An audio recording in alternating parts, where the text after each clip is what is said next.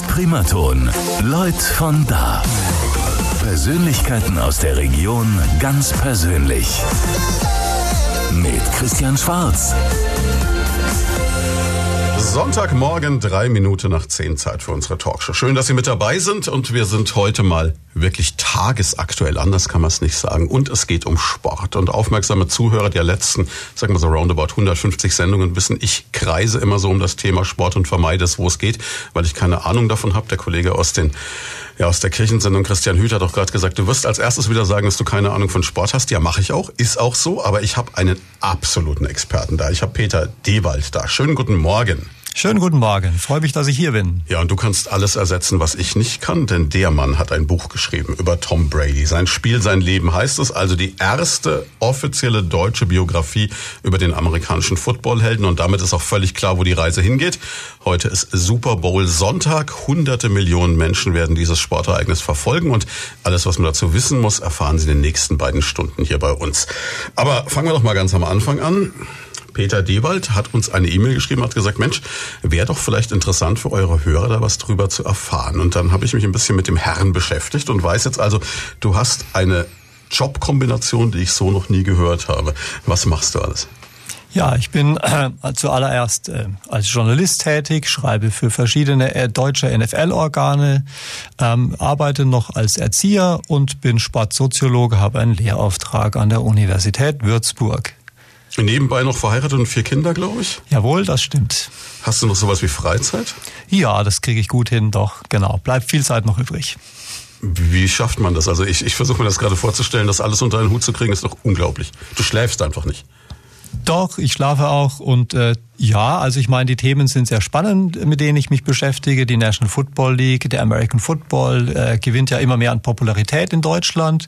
Das passt auch mit dem Sportsoziologischen zusammen, was ich mache, ähm, dass ich mich da mit dem Sport beschäftige, mit den Hintergründen, habe auch die Sportart American Football wissenschaftlich schon untersucht. Da gibt's auch spannende Erkenntnisse, die ich gerne heute auch weitergebe. Jetzt sind wir beide vom Alter her nicht so weit auseinander, wie ich deiner Biografie entnommen habe. Also beide so, sagen wir mal so, um die 50. Und ähm, das heißt, wir sind auch beide in einer Zeit groß geworden, als gerade in Würzburg, du bist ja Würzburger, äh, die US Army noch relativ stark war. Hat das was damit zu tun, dass damit auch diese Football-Begeisterung aufkam? Indirekt ja. Also ähm, meine Begeisterung äh, rührt zurück auf äh, 30 Jahre. Das, da, äh, das war in den Mitte der 80er Jahre. Ich hatte ein bisschen Langeweile, war Jugendlicher und habe am Radio ein bisschen rumgekurbelt. Da kam American Forces Network, eine Sportübertragung. Ich habe kein Wort verstanden und da ich sportbegeistert war und bin, hat mich das sehr gereizt und dann wollte ich wissen, um was geht's da eigentlich? Und dieses American Football habe ich mir tatsächlich über das Radio erschlossen. Das kann ich mir kaum vorstellen, weil ich, also jetzt mal, ich stelle mir das immer so vor, wenn ich jetzt nur so, wir haben ja auf dem Bildschirm so ein Footballfeld abgebildet, wenn ich das schon visuell wahrnehme, kapiere ich es nicht. Jetzt frage ich mich, wie kann man das als junger Würzburger AFN hat ja wirklich diesen Ami-Slang perfektioniert gehabt, am Radio ohne eine visuelle Vorstellung überhaupt nachvollziehen. Ja, also ich sag mal, zuerst mal, es hat mein Englisch extrem verbessert. Das war schon mal das erste sehr positiv. Ähm, und das zweite war eben, ja, es hat mich einfach gereizt. Ich hatte so ein bisschen schon mal was da gelesen über diese Sportart, um was es da so ungefähr ganz grob geht. Und dann habe ich mir zunächst mal vorgestellt, ja, wie könnte das jetzt genauer laufen, habe dann genauer zugehört und habe mir am Anfang erstmal die ganzen Spielernamen aufgeschrieben. Mhm um über die Spieler und die äh, zu wem gehören die eigentlich und den Mannschaften und so weiter zu verstehen. Aha, das die Zugehörigkeit. Mh, da gibt's dann verschiedene Punkte. Aha, die eine Mannschaft, jetzt haben sie gewonnen, Touchdown und so weiter. Diese Fachbegriffe nach und nach hat's dann bei mir äh, geblinkt und ich bin immer besser eingestiegen. Natürlich, ich muss dazu sagen, dann habe ich auch geguckt, was gibt es eigentlich über Football. Dann habe ich mir mal ein Regelheft auch, ein Regelbuch gekauft und das mal durchgelesen und dann wusste ich Bescheid. Okay. Gut, jetzt ist mein Footballwissen ist so, ich weiß, dass El Bandi für Polk High mal fünf Touchdowns in einem Spiel gemacht hat. Das kenne ich aus Schrecklich nette Familie. Ich weiß nicht, ob du die Serie noch kennst. Das kenne ich wieder nicht. Echt? Ah, okay, da, da sind wir völlig unterschiedlich entwickelte Jugend. Das ist eine amerikanische Comedy-Serie, so eine Sitcom über eine Familie und der Familienvater ist der absolute Loser und das Einzige, was er in seinem Leben gerissen hat, war irgendwann mal in der Highschool in einem Spiel fünf Touchdowns zu machen. Und da ist er, nachdem er dann mit Ende 50 als Schuhverkäufer dahin vegetiert, immer noch stolz drauf. Aber kommen wir doch mal ganz allgemein zum American Football. Das ist eine Sportart, die bei uns, du hast es gesagt, noch relativ unbekannt wird, immer bekannter wird, aber ähm, die in Amerika der Sport eigentlich ist. Das kann man wirklich so sagen. American Football, in Amerika Football genannt, äh, ist Nationalsport dort. Ähm, nicht der einzige. Amerika ist ja ein riesiges Land, 300 Millionen Einwohner, die mhm. können sich mehr Nationalsportarten leisten. Baseball ist da auf jeden Fall auch voll Basketball. mit dabei. Basketball hat auch seine Bedeutung, wobei Baseball und Football sehe ich da vorne. Äh, ja, und der Football ist einfach auch institutionell total verwurzelt in den Schulen. Das Sportsystem in Amerika ist ein bisschen anders als in Deutschland. Das ist schulgetragen und College getragen und nicht über private Vereine. Ja, und durch diese Verwurzelung in Highschool und College ist der Football in Amerika einfach sehr wichtig.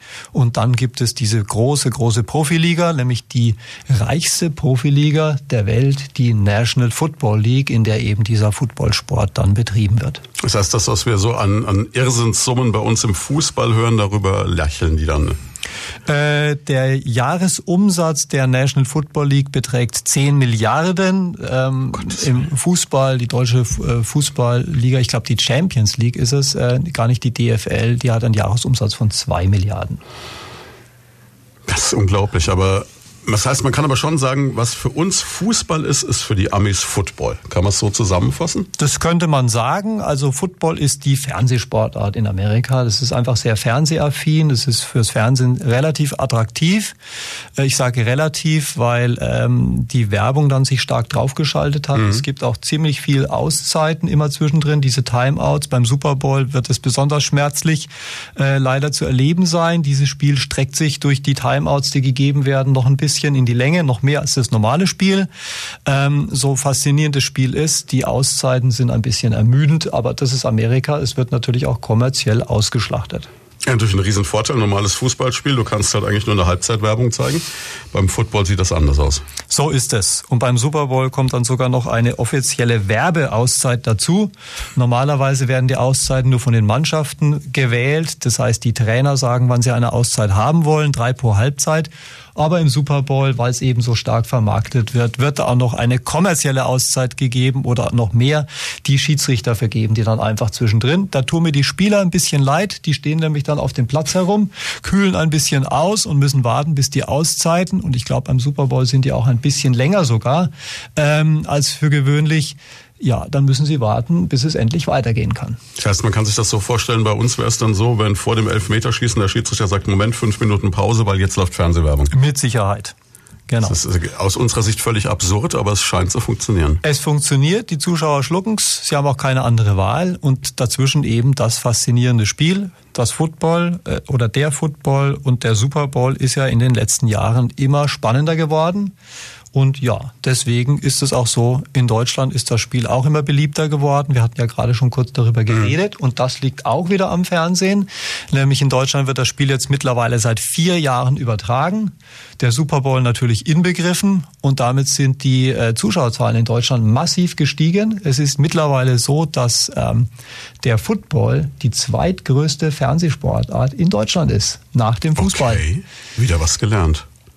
Und der Super Bowl, der ja nachts um halb eins erst beginnt, wird laut den Einschaltquoten vom letzten Jahr nachts um halb drei wurde er dann noch von 1,5 Millionen Deutschen angeschaut. Also das müssen wirklich absolut Footballbegeisterte gewesen sein, denn wer sonst tut sich das um nachts um halb drei noch an?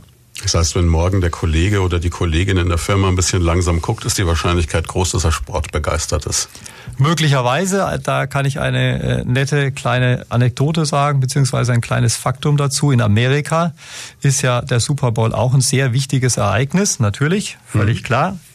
Spitzenmäßig, von den Spitzenzeiten her gucken das etwa 150 Millionen Amerikaner. Das ist also die Hälfte der Nation, die sich dann da einschaltet. Ähm, ja, und dann ist es eben so, dass es dann den Montag gibt und da gibt es den sogenannten Hangover. Ähm, und das ist tatsächlich so, wurde mal äh, ausgerechnet, dass am Montag die Krankheitszeiten um sechs Prozent nach dem Super Sunday, wie dieser Sonntag am Super Bowl heißt, um sechs Prozent gestiegen sind. Das ist unglaublich. Und ich habe mal irgendwo gelesen, die Pizzalieferdienste in den USA oder überhaupt die Essenslieferdienste machen ein Drittel ihres Jahresumsatzes an diesem einen Tag. So ist es. Da wird viel gefuttert. Das gehört auch zu diesem Ereignis. Das ist so ein bisschen ein Rundumpaket. Das liegt auch daran, die Amerikaner, die feiern dann einfach auch gerne. Dieser Super Sunday wird genutzt, dass sich die äh, Leute treffen, dass es Feiern gibt, dass Gemeinschaft ist. Das Ganze ein bisschen patriotisch auch angehaucht.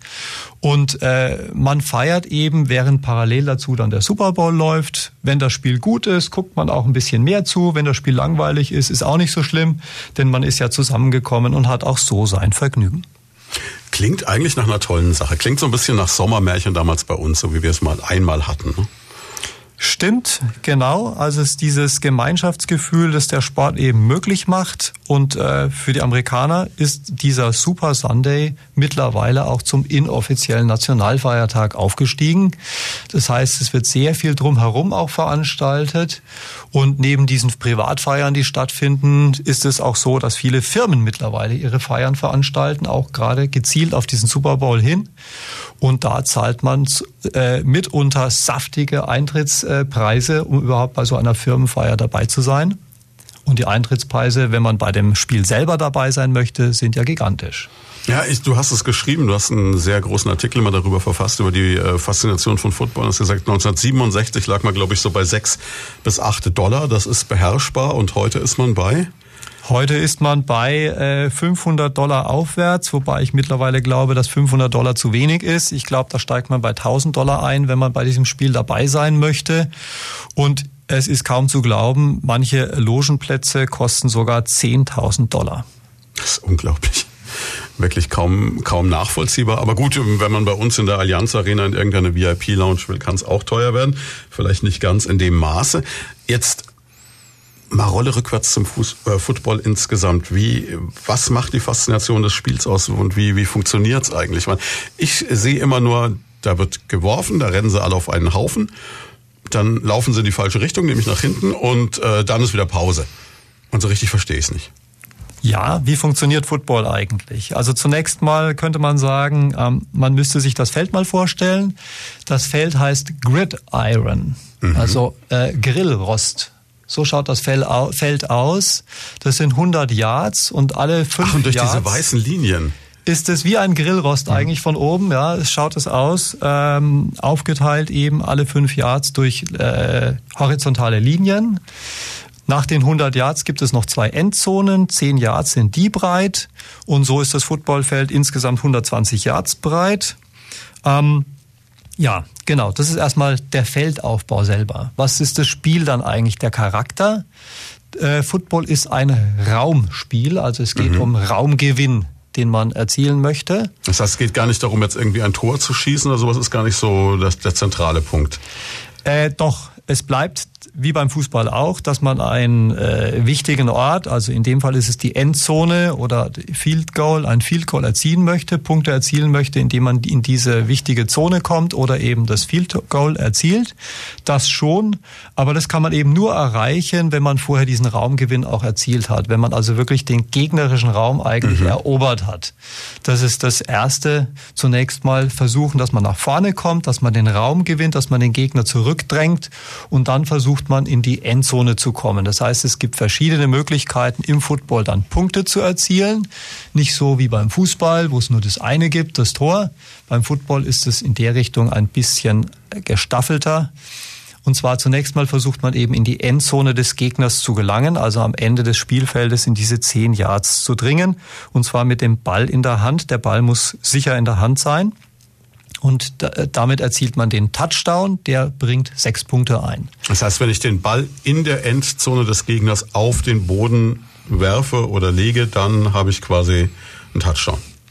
Entscheidend ist die Goal Line.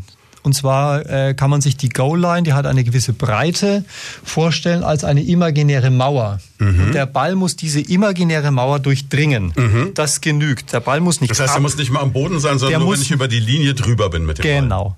Touchdown ist hier ein bisschen missverständlich. So von wegen, man müsste den Ball vielleicht auf dem Boden ablegen. Das ist nicht notwendig. Es genügt einfach, wenn der Spieler, der den Ball trägt, ähm, den Ball noch Diese unter, Linie überschreitet. Genau, quasi. den Ball unter Kontrolle hat und es genügt, wenn die Spitze des Balles, ich habe einen Ball mitgebracht, den können Sie jetzt äh, am Radio leider nicht sehen. Aber der wenn ist schön. die Spitze des Balles diese äh, Plane heißt es, diese imaginäre Wand durchbricht, dann ist das ein Touchdown. Oder eben ein Spieler ist in der Endzone, kriegt den Ball zugeworfen und fängt den Ball, hat ihn unter Kontrolle, dann auch, dann ist das auch ein Touchdown. Kommen wir doch mal gerade mal zu dem Ball, den du mitgebracht hast. Äh, das Charakteristische ist ja auch, der Ball ist alles nur nicht rund. Richtig, das ist ein Ei. Und äh, als Football begonnen hat, das ist jetzt 140, 150 Jahre her, also so in der äh, letzten Hälfte des 20. Jahrhunderts ist Football entstanden, waren die Bälle noch viel unförmiger. Die Rugby-Bälle sind ja relativ unförmig. Im Rugby wird der Ball ja auch nicht über Kopf nach vorne geworfen, sondern der Ball wird nur unterhand weitergegeben. Und der Football hat sich von diesem Rugby die Sportarten sind zur selben Zeit eigentlich entstanden, haben sich gegeneinander dann äh, gegenläufige Entwicklungen gemacht. Ähm, ähm, der Football hat sich dann weiterentwickelt und die Form des Balles wurde ich sage mal, geschmeidiger, wurde schlanker, so dass es auf Dauer möglich wurde, den Ball zu werfen. Mhm. Denn am mhm. Anfang, als Football entstand, war es eigentlich kein Spiel, bei dem man den Ball groß geworfen hätte, sondern man hat ihn vor allem getragen und ist damit gerannt. Kann man also sagen, dass das Rugby so die Mutter aller Ballsportarten dieser Art ist und dann hat sich Football daraus entwickelt und unser Fußball vielleicht auch? Das stimmt nicht ganz. Ähm, es gibt Vorformen, die hießen zum Beispiel Hurling, eben vor gut 150 Jahren. Das waren relativ undifferenzierte Sportarten, bei denen man sehr viel machen konnte. Also mhm. es war ein Rennen, ein Schießen, ein Werfen, ein Hauen man kann fast sagen, ein Hauen, ein Stechen, ähm, so wie die Gesellschaften zu dieser Zeit vor gut 150 Jahren noch relativ undifferenziert waren und die Einheiten wie Politik, Wirtschaft und so weiter alle zusammen in einer Dorf, Dorfgemeinschaft vereint waren, so waren auch die sogenannten Sportarten, der Begriff Sport ist da noch fehl am Platz in dieser Zeit, der hat sich später erst entwickelt, aber ähm, waren auch äh, diese Leibesertüchtigung oder das, was man eben da gemacht hat, ein Messen eigentlich hat da stattgefunden, ein Messen von Dorfgemeinschaften gegeneinander. Ähm, die waren sehr undifferenziert. Es war eigentlich eine Keilerei, die da stattgefunden das glaube ich, teilweise noch in irgendwelchen Orten in, in, England oder in Schottland, wo Richtig. die noch so einmal im Jahr quasi sich genau. aber die Zähne blutig schlagen. Dann. Genau, so ist es. Relativ gewalthaltig. Manchmal haben da auch, äh, hat man da auch mit Pferden das Ganze noch bestritten. Die sind dann auch noch mitgeritten irgendwie. Und oft war das Ende der ganzen Veranstaltung, dass sich dann diese Gemeinschaften geprügelt haben. Ähm, wie dann die Dorfgemeinschaften sich ähm, politisch, gesellschaftlich so ein bisschen weiterentwickelt haben, haben sich die Sportarten auch weiterentwickelt, beziehungsweise wurde erst, ist erst Sport entstanden. Nämlich aus diesem Hurling kann man sagen, hat sich Fußball ausdifferenziert. Mhm. Das Spiel, das man dann nur mit dem Fuß gekickt hat. Mhm. Dann ein Sport, bei dem man den Ball nur getragen hat. Das war Rugby. Und dann eben auch so ein Sport, der ähnlich wie Rugby war, wie eben Football, ähm, bei dem aber dann dazu kam, dass man den Ball auch noch nach vorne werfen durfte. Also hier fand da eine Ausdifferenzierung statt, wo eben Fußball, Rugby und dann auch Football entstanden sind. Rugby übrigens genau an dem Ort. Rugby. Ach, und daher Football, kommt der Name. Daher kommt der Name von der Sportart eben in Rugby ist es entstanden dann. Da wurden, die, wurden dann die Regeln festgelegt. Mhm. Auch etwas Modernes, dass man Regeln fixiert.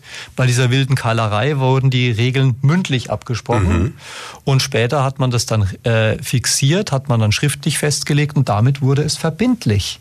Mhm. Und beim Football das ist in Eton und in Harvard entstanden, hat man sich dann entschieden, dass man diesen Ball auch nach vorne werfen darf, einmalig. Ja, und die Ballform hat sich nach und nach weiterentwickelt, sodass es dann wirklich auch diesen Charakter bekommen hat. Jetzt könnte man den Ball doch heute auch eleganter herstellen als mit dieser riesigen Naht, die da dran ist. Hat die auch irgendeine Bedeutung? Die das sieht immer so aus, als ob der Ball mal irgendwie eine abbekommen hat und muss ihn wieder zusammen und flicken. Die Naht hat eine Bedeutung. Die Quarterbacks gucken eigentlich immer, bevor sie den Ball werfen, dass sie den Ball so in die Hand drehen, dass sie ihre Finger an der Naht halten. Mhm. Damit kann man den Ball sehr gut greifen und damit kann man den Ball auch sehr schön in einer Drehbewegung nach vorne werfen. Das heißt, man gibt ihm so eine Art Spin und dadurch fliegt er dann wieder geräder. So ist es. Gerade. Ganz genau. Okay, ich sehe schon hier gefährliches Halbwissen, das ich damit einbringen kann. Das ist ja schon mal ganz gut. Gibt es eigentlich jetzt aus, das kommt mir gerade so aus sportsoziologischer Sicht eine Erklärung dafür, dass unheimlich viele Sportarten ausgerechnet in Großbritannien entstanden sind? Weil wir haben jetzt Rugby, wir haben ähm, Golf ist, glaube ich, auch eine britische Erfindung, etc. etc. Gibt es da irgendeinen Hintergrund? Ja, das wird so ein bisschen äh, diskutiert. Ähm, Großbritannien hatte in der Welt eine Vormachtstellung und andere Länder haben die Bewegungspraktiken aus Großbritannien aufgenommen, weil sie dachten, die Großbritannien sind deswegen in der Welt so, ähm, haben so militärisch, politisch diese Sonderstellung auch wegen ihrer Leibesertüchtigung, wegen ihrer mhm. Sportarten. Und ähm, man dachte, dass gerade die Jugend und die jungen Erwachsenen durch diese Sportarten eine Ertüchtigung bekommen, und zwar äh, charakterlich, aber auch körperlich, weswegen sie dann auch äh, als ja, Führungskräfte im Land so wichtig entschieden vorangehen können und dann eben diesem Land Großbritannien eben dann auch diese besondere Bedeutung politisch-wirtschaftlich auch gegeben haben. Deswegen hat man diese Sportarten gerne aufgegriffen, weil man dachte, das ist der Schlüssel sozusagen, um äh, erfolgreich zu sein, um sich politisch und wirtschaftlich auch prominent in der Welt platzieren zu können. was ich heute auf jeden Fall lerne, ist, dass Sport immer ein Spiegel der Gesellschaft ist. Ja, das kann man so sagen. Der Sport äh, greift sehr viel natürlich auf, was in der Gesellschaft an Strömungen da sind, ist völlig klar. Er ist ja nicht von der Gesellschaft einfach abgekappt und isoliert. Und äh, das ist ein interessant, sehr interessantes Wechselverhältnis. Kann man dann noch sagen, je zivilisierter eine Gesellschaft ist, desto komplizierter die Sportarten? Möglicherweise, ja. Mhm. Ja, das könnte man möglicherweise sagen, ja. Jetzt kommen wir mal zu dieser reichlich komplizierten Football-Geschichte zurück. Wir wissen jetzt schon, okay, es geht um Raumgewinn. Wir haben ein Spielfeld, das Grillrost übersetzt genannt werden kann, das äh, in gewisse Abstände eingeteilt ist. Jetzt ähm, gut sind diese einzelnen Yards nochmal unterteilt. Das sieht man mit so kleinen Linien. Dann stehen Zahlen drauf. Das sind wahrscheinlich immer diese Anzahl Yards noch bis in die Torzone der anderen Mannschaft, kann ich mir so vorstellen. Ja, das ist richtig. Äh, die Jahrzahlen gehen immer bis 50 und gehen dann wieder zurück. Da gibt es so Pfeile, die zeigen zur Endzone hin. Ja, ich könnte noch kurz ein bisschen was zu dem Spiel erklären vielleicht. Das wäre total hilfreich, weil ich will es ja unbedingt verstehen, noch vor heute Nacht. Genau. Also der Grundaufbau ist relativ simpel es ist immer so, dass ein Angriff gegen eine Verteidigung mhm. äh, spielt. Das ist nicht wie beim Fußball, dass äh, beide Seiten sozusagen in einem gemischten Verhältnis dastehen, mhm. sondern es gibt einen Angriff gegen eine Verteidigung. Mhm. Die stehen gegeneinander, elf gegen elf äh, ist die Zahl. Der Angriff versucht nach vorne zu kommen, die Verteidigung versucht dies zu verhindern. Mhm. Der Angriff hat nun vier Versuche, um zehn Yards zu überbrücken. Mhm. Schafft er es, in diesen vier Versuchen die zehn Yards zu überbrücken, bekommt er einen neuen First Down, das heißt das Recht, wieder vier Versuche zu haben und mit diesen vier Versuchen wieder zehn Yards zu überbrücken. Also er schiebt sich so nach und nach übers Feld im Idealfall. So ist es. Das ist der Rhythmus. Vier Versuche, zehn Jahre zu überbrücken. Schaffe ich es? Kann ich weitermachen? Wenn nicht, muss ich den Ball auf irgendeine Form mhm. abgeben. Das ist mal diese Grundidee des ganzen Spiels. So versuche ich als Angriff nach vorne zu kommen, im Idealfall in die Endzone und erziele diesen Touchdown, der sechs Punkte ähm, eben einbringt. Ich sage kurz was zu den Punkten. Mhm. Der Touchdown ist die erste Möglichkeit und die größte Möglichkeit, Punkte zu erzielen, diese mhm. sechs Punkte. Habe ich einen Touchdown, kann ich nach dem Touchdown ein äh, Point after Touchdown erzielen. Mhm. Ich mache nochmal einen Schuss durch die Feldtore, die hinter der Endzone stehen. Man kann sich das vorstellen wie ein Fußballtor, mhm. bei dem allerdings die äh, bedeutende Fläche überhalb des Tors, oberhalb des Tores liegt. Mhm. Ja, also nicht ins Tor hinein wie beim Fußball, sondern darüber, aber innerhalb der Stangen. Also die Fußballtor, das Fußballtor, die Stangen gehen sozusagen weiter nach oben und in diese Stangen oberhalb des Tores muss man den Ball hineinschießen. Das ist das Field Goal erstmal genannt und nach dem Touchdown ist es dann ein Point after Touchdown, den man da erzielt. Der findet von ungefähr 30 Yards statt. Ein Spezialist versucht diesen Schuss zu äh, platzieren und es gibt einen Punkt. Mhm. Man hat aber mittlerweile äh, eine Regeländerung, die jetzt äh, 15 Jahre ungefähr äh, alt ist, noch eine zweite Möglichkeit. Man kann nach dem Touchdown versuchen, noch einmal von der Ein-Yard-Linie aus, da liegt der Ball, nochmal einen Touchdown zu erzielen. Wieder stehen okay. sich Angriff und Verteidigung gegenüber, 11 gegen 11. Der Angriff versucht noch einmal, den Ball in die Endzone zu bringen, mhm. nochmal einen Touchdown zu erzielen. Der nennt sich nicht Touchdown, das heißt dann die Two-Point-Conversion. Das ist ein Zwei-Punkte-Spielzug. Also ich kann nach dem Touchdown, den sechs Punkten, zwei Punkte und dann habe ich zusammen acht Punkte erzielt. Die Wahrscheinlichkeit, so eine Two-Point-Conversion zu erreichen, liegt bei ein bisschen über 50 Prozent. Das heißt, es ist ein riskanter Spielzug. Geht's daneben, dann habe ich diesen Punkt nicht.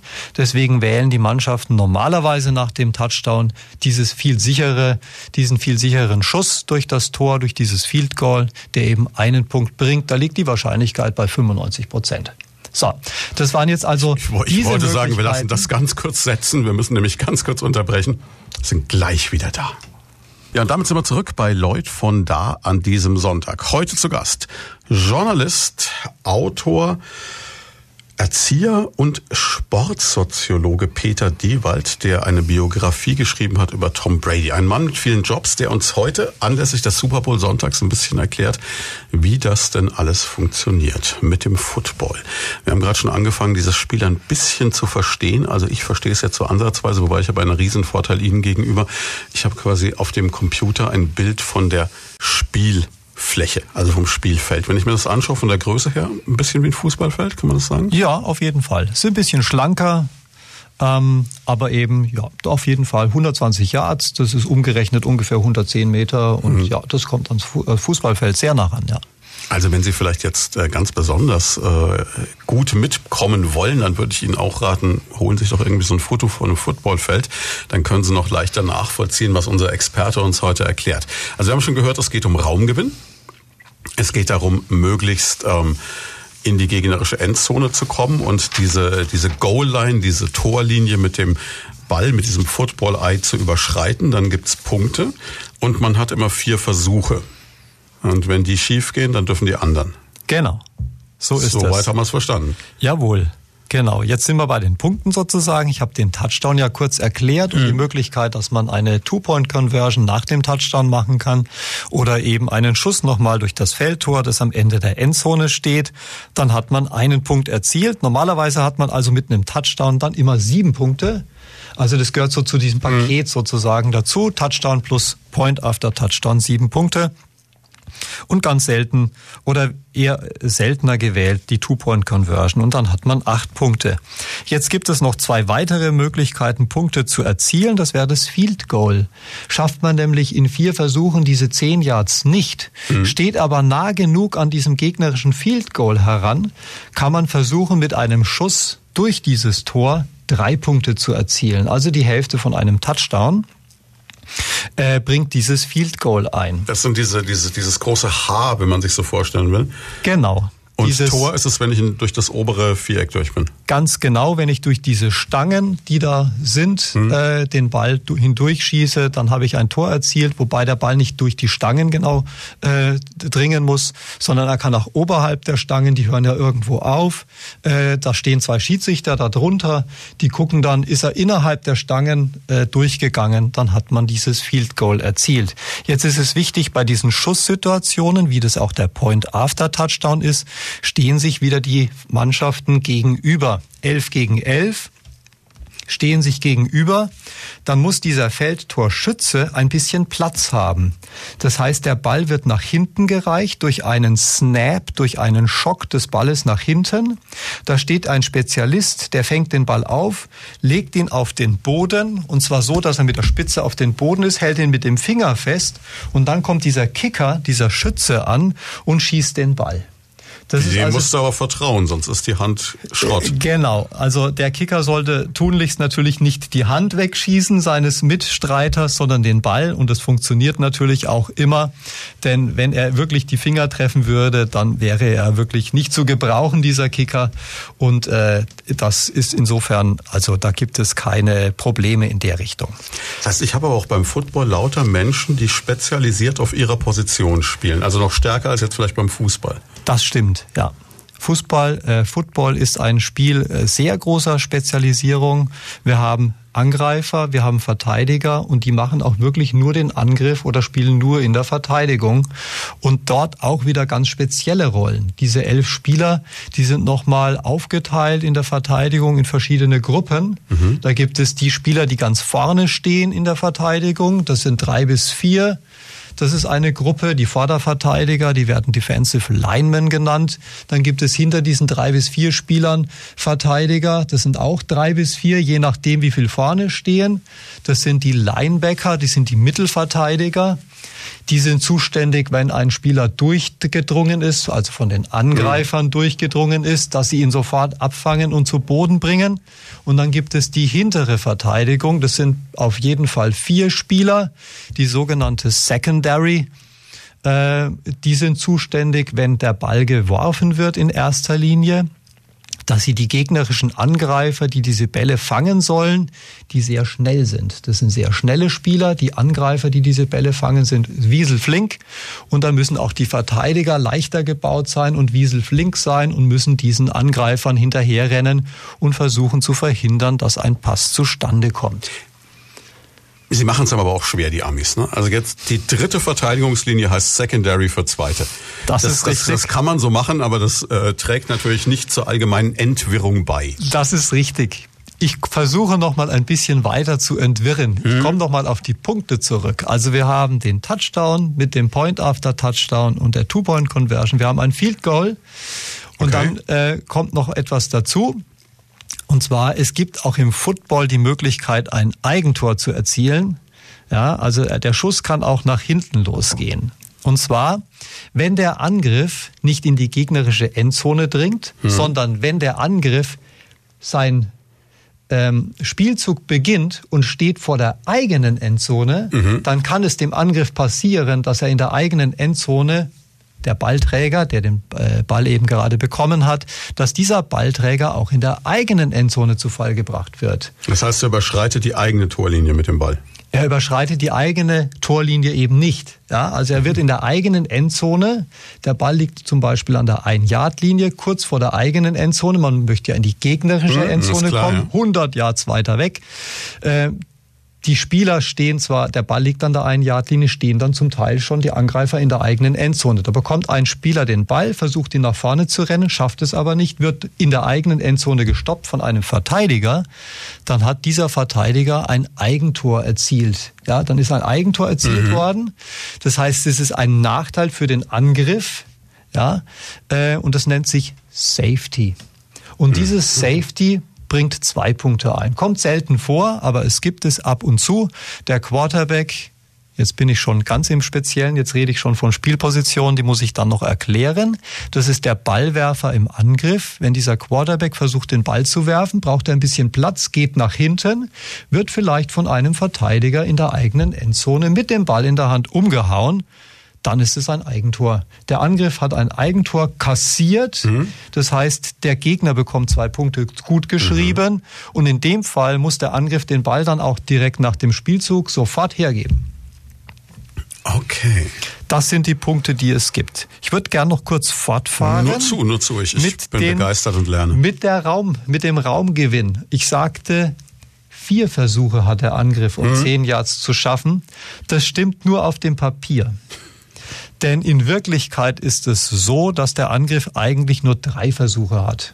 Okay, weshalb? Denn es ist so, wenn er vier Versuche wirklich ausspielt und er schafft diese zehn Yards nicht, mhm. dann ist genau dort Schluss für den Angriff, wo er den letzten Versuch gemacht hat. Mhm. Und wenn er jetzt ganz nah in der eigenen Hälfte vor der Endzone steht zum Beispiel und sein vierter Versuch ist nicht erfolgreich gewesen, also hat im vierten Versuch auch wieder die zehn Yards nicht hinbekommen, dann ist genau dort kriegt der Gegner genau dort den Ball. Was so der Super-GAU wäre. Was der Super-GAU ist, weil er dann ganz nah vor der Endzone steht ja, und dann auch ganz schnell vielleicht einen Touchdown erzielen kann.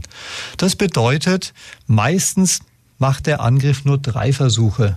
Und wenn er dann schlecht steht, also auch noch an der Mittellinie ist ein mhm. schlechtes Stehen, äh, dann macht er einen Befreiungsschlag. Das heißt, der vierte Versuch ist sehr häufig der Befreiungsschlag. Das wird Punt genannt, schreibt man aber nicht mit A, sondern mit U.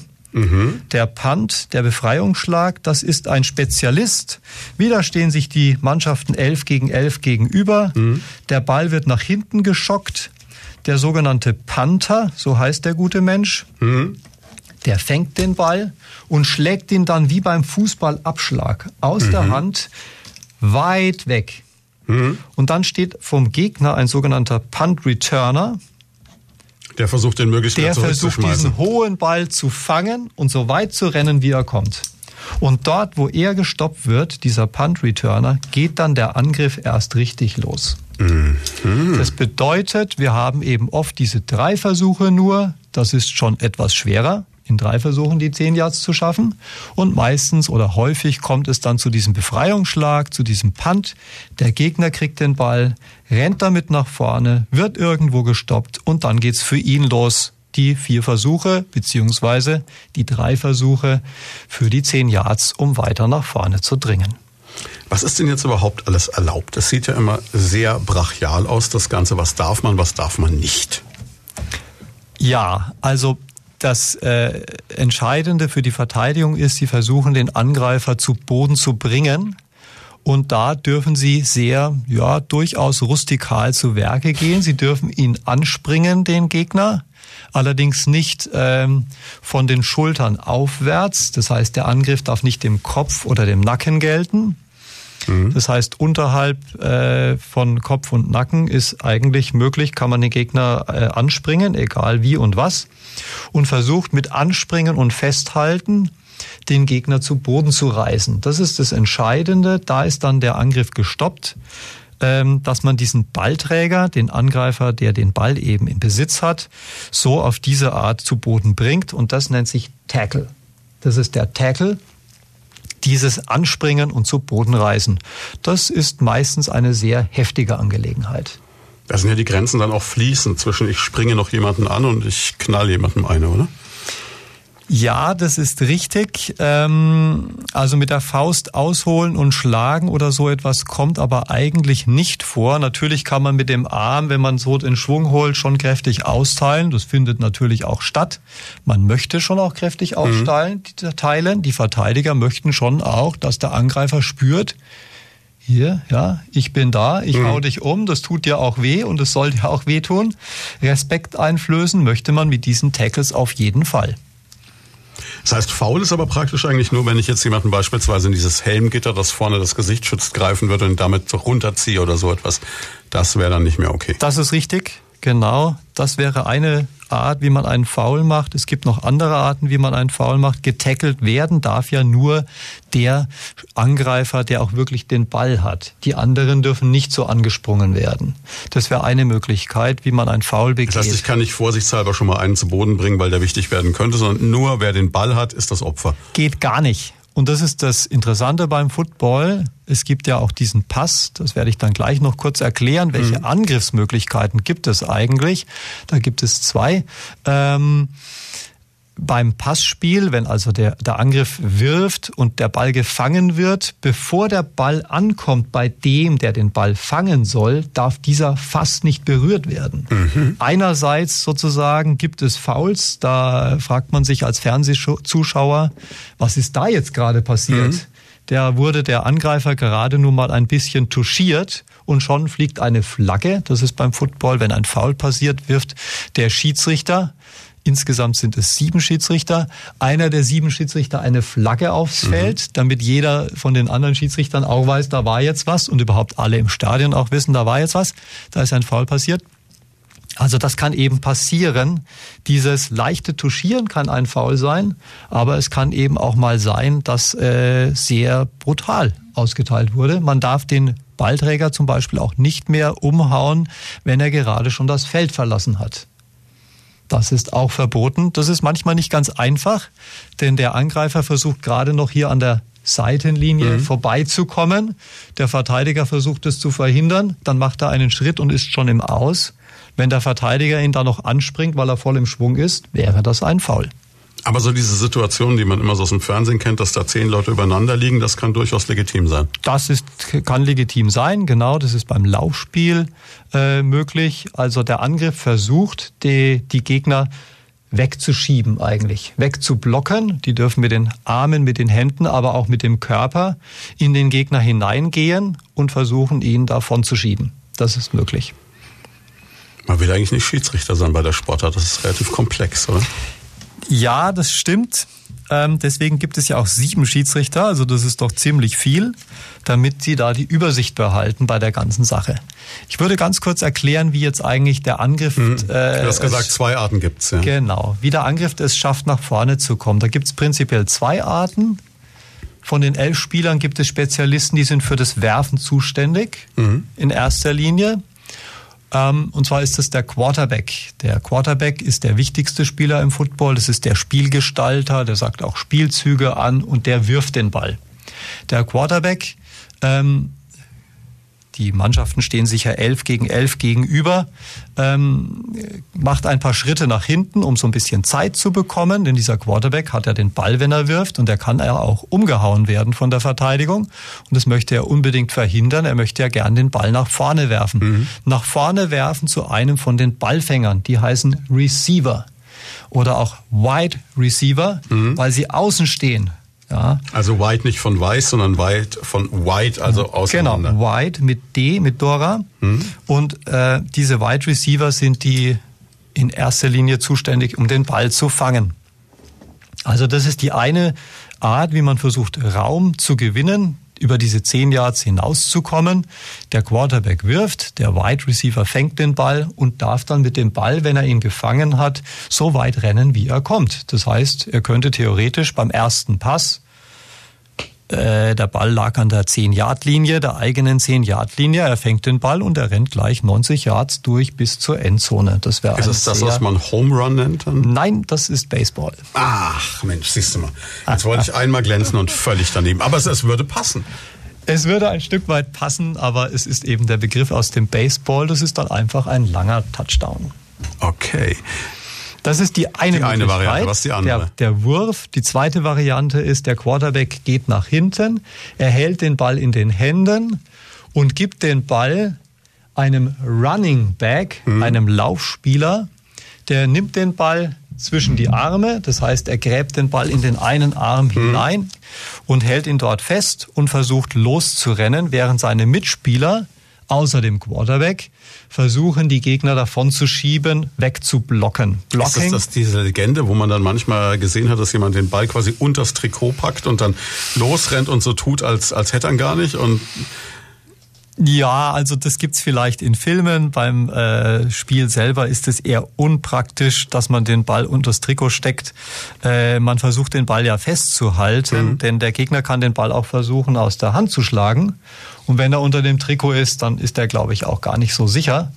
Und in dem Armpit, das heißt in dieser Armbeuge des Unterarms gegen den Oberarm gedrückt, äh, ist der Ball doch da wesentlich sicherer für den Running Back, der eben versucht, einfach durch Rennen, durch Laufen nach vorne zu kommen und die Verteidigung versucht, ihn wieder umzutackeln.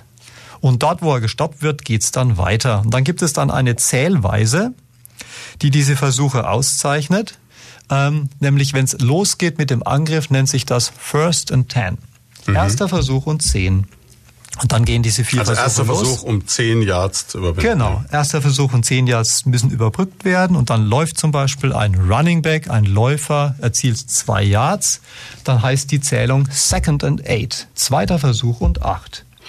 Dann kommt vielleicht ein Passspiel. Es ist nur ein ganz kurzer Pass, fünf Yards weit. Wir hatten Zweiter und acht. Dann heißt die Zählung Dritter und drei. Third and three. Ja, und ich so geht die Zählung. zu verstehen. Ich bin fasziniert. Das ist jetzt der zweite Spielzug gewesen. Mhm. Es steht Dritter und drei. Jetzt müssen Sie eigentlich in dem dritten Spielzug, den Sie nun haben, einen First Down erzielen.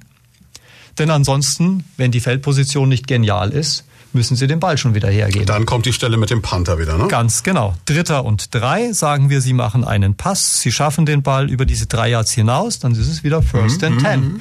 Schaffen Sie nur zwei Yards oder weniger, dann wäre es vierter, Fourth Down. Vierter mhm. und sagen wir zwei Yards, wenn Sie nur ein Yards geschafft haben. Vierter und zwei. Jetzt haben Sie die Wahl. Ist es eine sehr gute Feldposition? Haben Sie die Möglichkeit, einfach nochmal anzugreifen? Mhm. Vierter Versuch. Sie können aber auch sagen, wir machen ein Feldtor von dem mhm. vierten Versuch aus. Das Feldtor ist nah genug, ich kann drei Punkte erzielen. Oder Sie sind viel zu weit weg und Sie schlagen den Ball einfach wieder, wieder weg. Schaffen Sie bei dem vierten Versuch es nicht, einen First Down zu erzielen, dann müssen Sie den Ball sofort an dieser Stelle abgeben. Fourth Down und das Ballrecht geht an den Gegner. Und durch diese ganzen Versuche und Spielzüge erklären sich auch diese unendlich vielen Unterbrechungen, die dieses Spiel dann quasi hat. Das stimmt, genau. Das ist genau der Rhythmus. Es gibt immer einen kurzen Spielzug, der dauert vielleicht zehn Sekunden ungefähr. Mhm. Danach müssen sich alle Spieler, die meisten liegen auf dem Boden, ja, weil sie durch Tackling, durch Blocking und so weiter zu Boden gekommen sind. Alle müssen sich wieder aufrappeln. Dort, wo der Ballträger gestoppt wurde, müssen sich alle wieder aufstellen. Das braucht Zeit. Und dann brauchen wir noch Zeit, weil der Angriff einen Spielzug sich überlegt.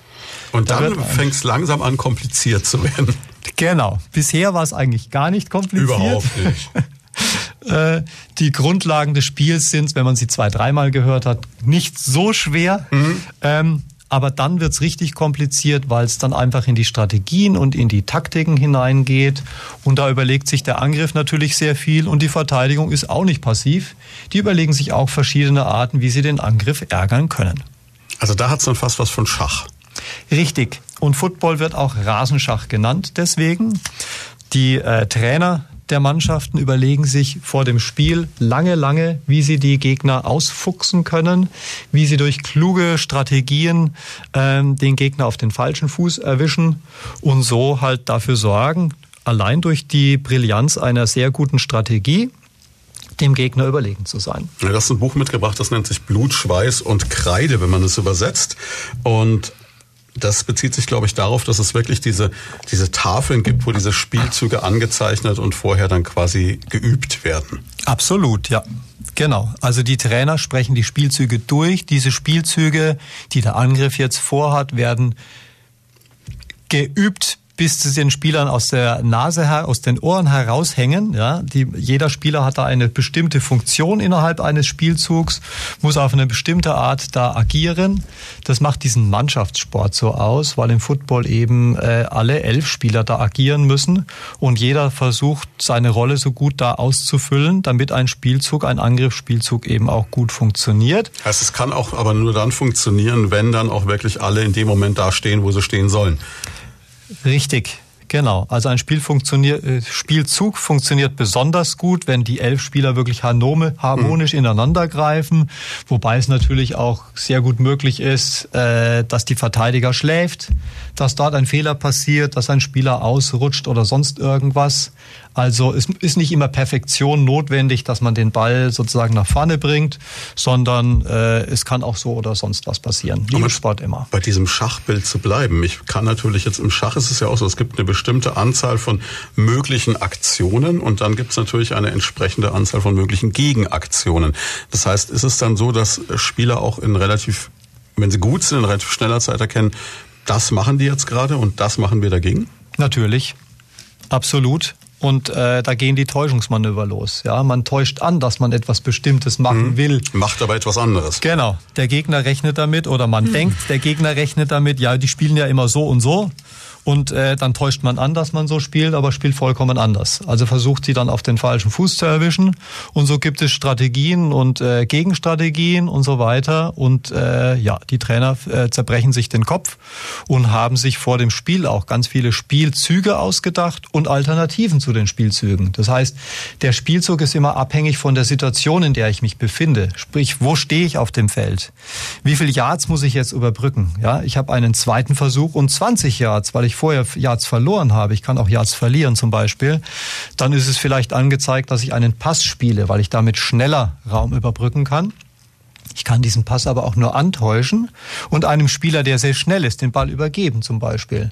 Und so versuchen die äh, Verteidigung wieder auf dem falschen Fuß zu erwischen. Ja? Heißt aber im Umkehrschluss auch, ich muss wirklich ein hochintelligenter Mensch sein, eigentlich um Fuß Football zu spielen. Das ist jetzt kein Spiel, wo es reicht, wenn ich groß, breit und kräftig bin. Die äh, Spieler beißen sich oder äh, ja, tun sich da schon noch die Zähne dran ausbeißen. Mhm. Das sogenannte Playbook, das sie lernen müssen für eine äh, Mannschaft, äh, das ganz schön dick ist. Die, sie müssen die ganzen Spielzüge intus haben. Sie müssen pro Situation wissen, wann was wie gespielt werden soll. Und vor allem, sie müssen auch die ganzen Codes kennen. Denn es ist nicht einfach so, dass der Spielzug genauso genannt wird, wie er dann auch stattfindet, mit den verschiedenen Spielernamen beziehungsweise Spielerpositionen, die dann da agieren, sondern es finden auch Verschlüsselungen statt, äh, damit der Gegner eben nicht mitbekommt, was jetzt gerade gespielt wird.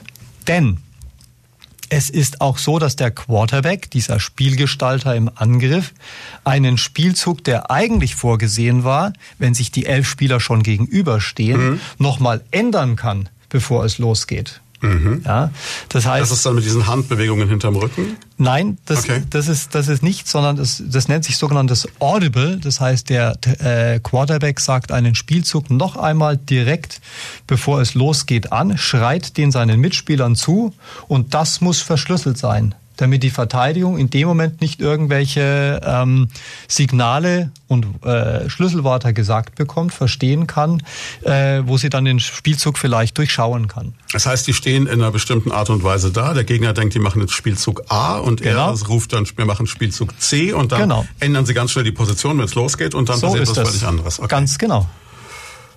Mhm. Wenn wir noch kurz Zeit haben. Äh, wir haben noch eine Stunde und fünf Minuten.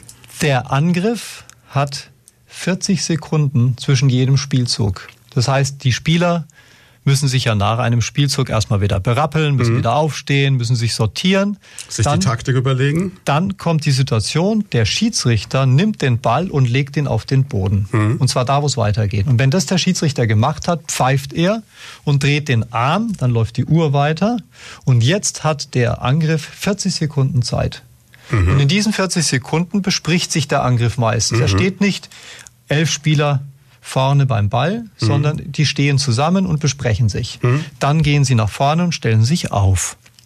Dann kann es sein, dass die Verteidigung so steht, wie es der Angriff nicht möchte. Mhm. Der Quarterback sieht, das gefällt mir nicht. Und dann kommt dieses sogenannte Audible. Er ändert den Spielzug. Und Schreit, all das in 40 Sekunden. Dafür hat er 40 Sekunden Zeit, sonst gibt es eine Strafe. Chapeau. Da musst du echt fit sein. Genau, das macht das Ganze kompliziert und das ist das Faszinierende dieses Rasenschachs. Und wie lange dauert jetzt so ein Spiel? Wann ist es zu Ende? Äh, normalerweise so ungefähr drei Stunden, der Super Bowl eher so drei Stunden 45 bis vier Stunden. Und, und gibt's, ist, es, ist das Spiel zeitlich limitiert oder ist es mhm. punktemäßig limitiert? Wann hat jemand gewonnen? Sehr gute Frage. Ähm, Football ist aufgeteilt, ist zeitlich aufgeteilt, 60 Minuten. Es gibt vier Viertel. Mhm. Jedes Viertel dauert 15 Minuten und äh, die Uhr läuft nach bestimmten Regeln wieder ab. Ähm, Wie ja, du sagtest, genau. immer nach jeder Unterbrechung gibt der Schiedsrichter sagt, jetzt läuft die Uhr genau. weiter und dann. Genau. Dann gibt's aber noch Sonderregeln in den letzten zwei Minuten vor der Halbzeit und vor dem Ende des Spiels. Da gibt's nochmal Sonderregeln. Wieso habe ich das geahnt, dass es eine Sonderregel geben könnte? genau. Und äh, aber da will ich jetzt gar nicht drauf eingehen. Ähm, ja, und so ist das Spiel eben zeitlich limitiert. Ja, und am Ende gewinnt natürlich, wer die meisten Punkte hat. Und wenn es unentschieden steht, das mögen die Amerikaner überhaupt nicht unentschieden. Äh, da muss es eine Entscheidung geben. Es muss einen Sieger und einen Verlierer geben. Dann wird so lange gespielt, bis einer von den Mannschaften gewonnen hat. Beziehungsweise in der National Football League, in der Profiliga ist es so, dann gibt es eine Verlängerung. Mhm. Meistens gibt es dann eine Entscheidung. Unentschieden gibt es ganz selten. Ein Super Bowl wird natürlich nicht im Unentschieden enden, das ist klar. Ist klar. Okay, grundsätzlich, wie lange braucht man, bis man das in seiner Tiefe verstanden hat und da wirklich beim Zuschauen auch dann den Spaß hat?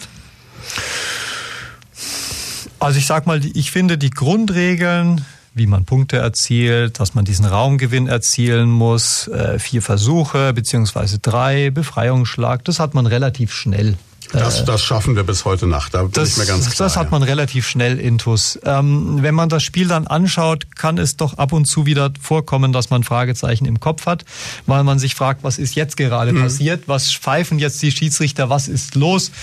Da schadet es nicht, einen Footballkundigen neben sich zu haben. Aber ich glaube, Spaß kann man an der Veranstaltung schon haben, wenn man die Grundregeln verstanden hat und das andere kommt dann nach und nach.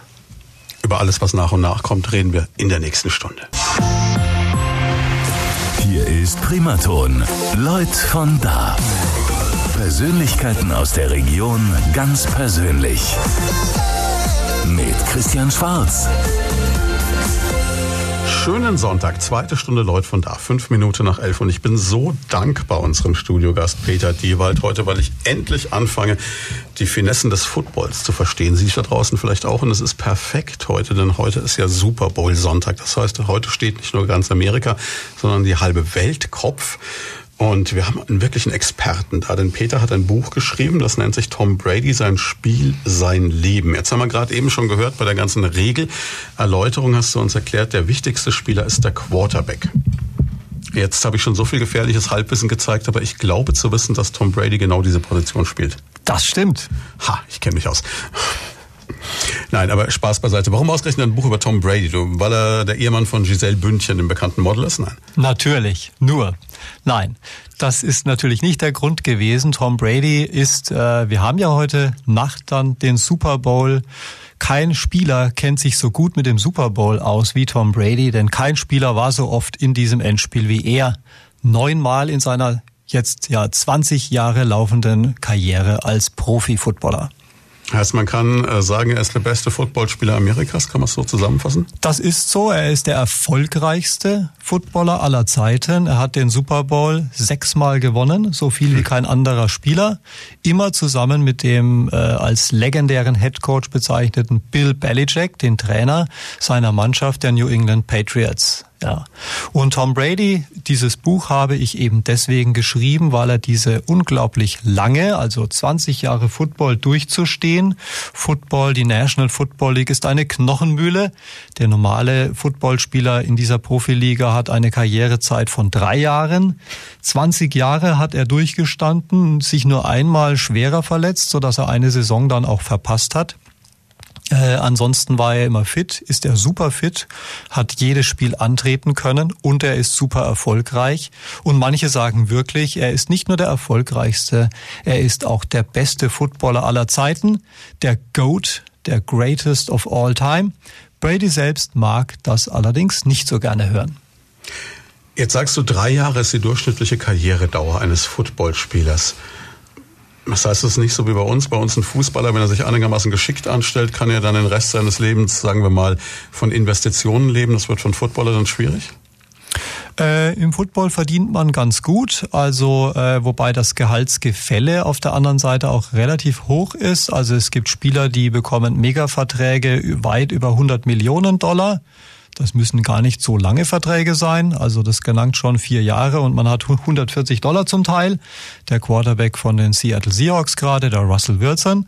Ähm, und die Spieler, die ähm, weniger bekannt sind, die Neulinge auch gerade oder auch Free Agents. Das sind Spieler, die ähm, sich den Mannschaften anbieten und unbedingt in den Profimannschaften landen wollen. Da gibt es natürlich auch sehr viele, die sich da anbieten und äh, eine Karriere schaffen möchten über Umwege ist das als Free Agent, ähm, kann ich später noch kurz erklären. Äh, die bekommen nur den Mindestlohn und das ist nicht allzu viel. Das ist gerade mal ein bisschen über äh, 100.000 Dollar. Ja. Und wenn die Karriere schnell vorbei ist, dann ist das auch gar nicht so viel Geld, wenn man das auf das Leben hin bezieht und ein Footballer möglicherweise vielleicht gar nicht so eine gute Ausbildung nebendran hat. Hm. Naja gut, aber es ist, also ich sag mal, wenn du die 140 Millionen Dollar hast, dann bist du relativ entspannt. Das ist richtig. Und Tom Brady dürfte in der Richtung auch relativ entspannt sein. Er hat in seinen 20 Jahren natürlich auch schon ordentlich Geld verdient.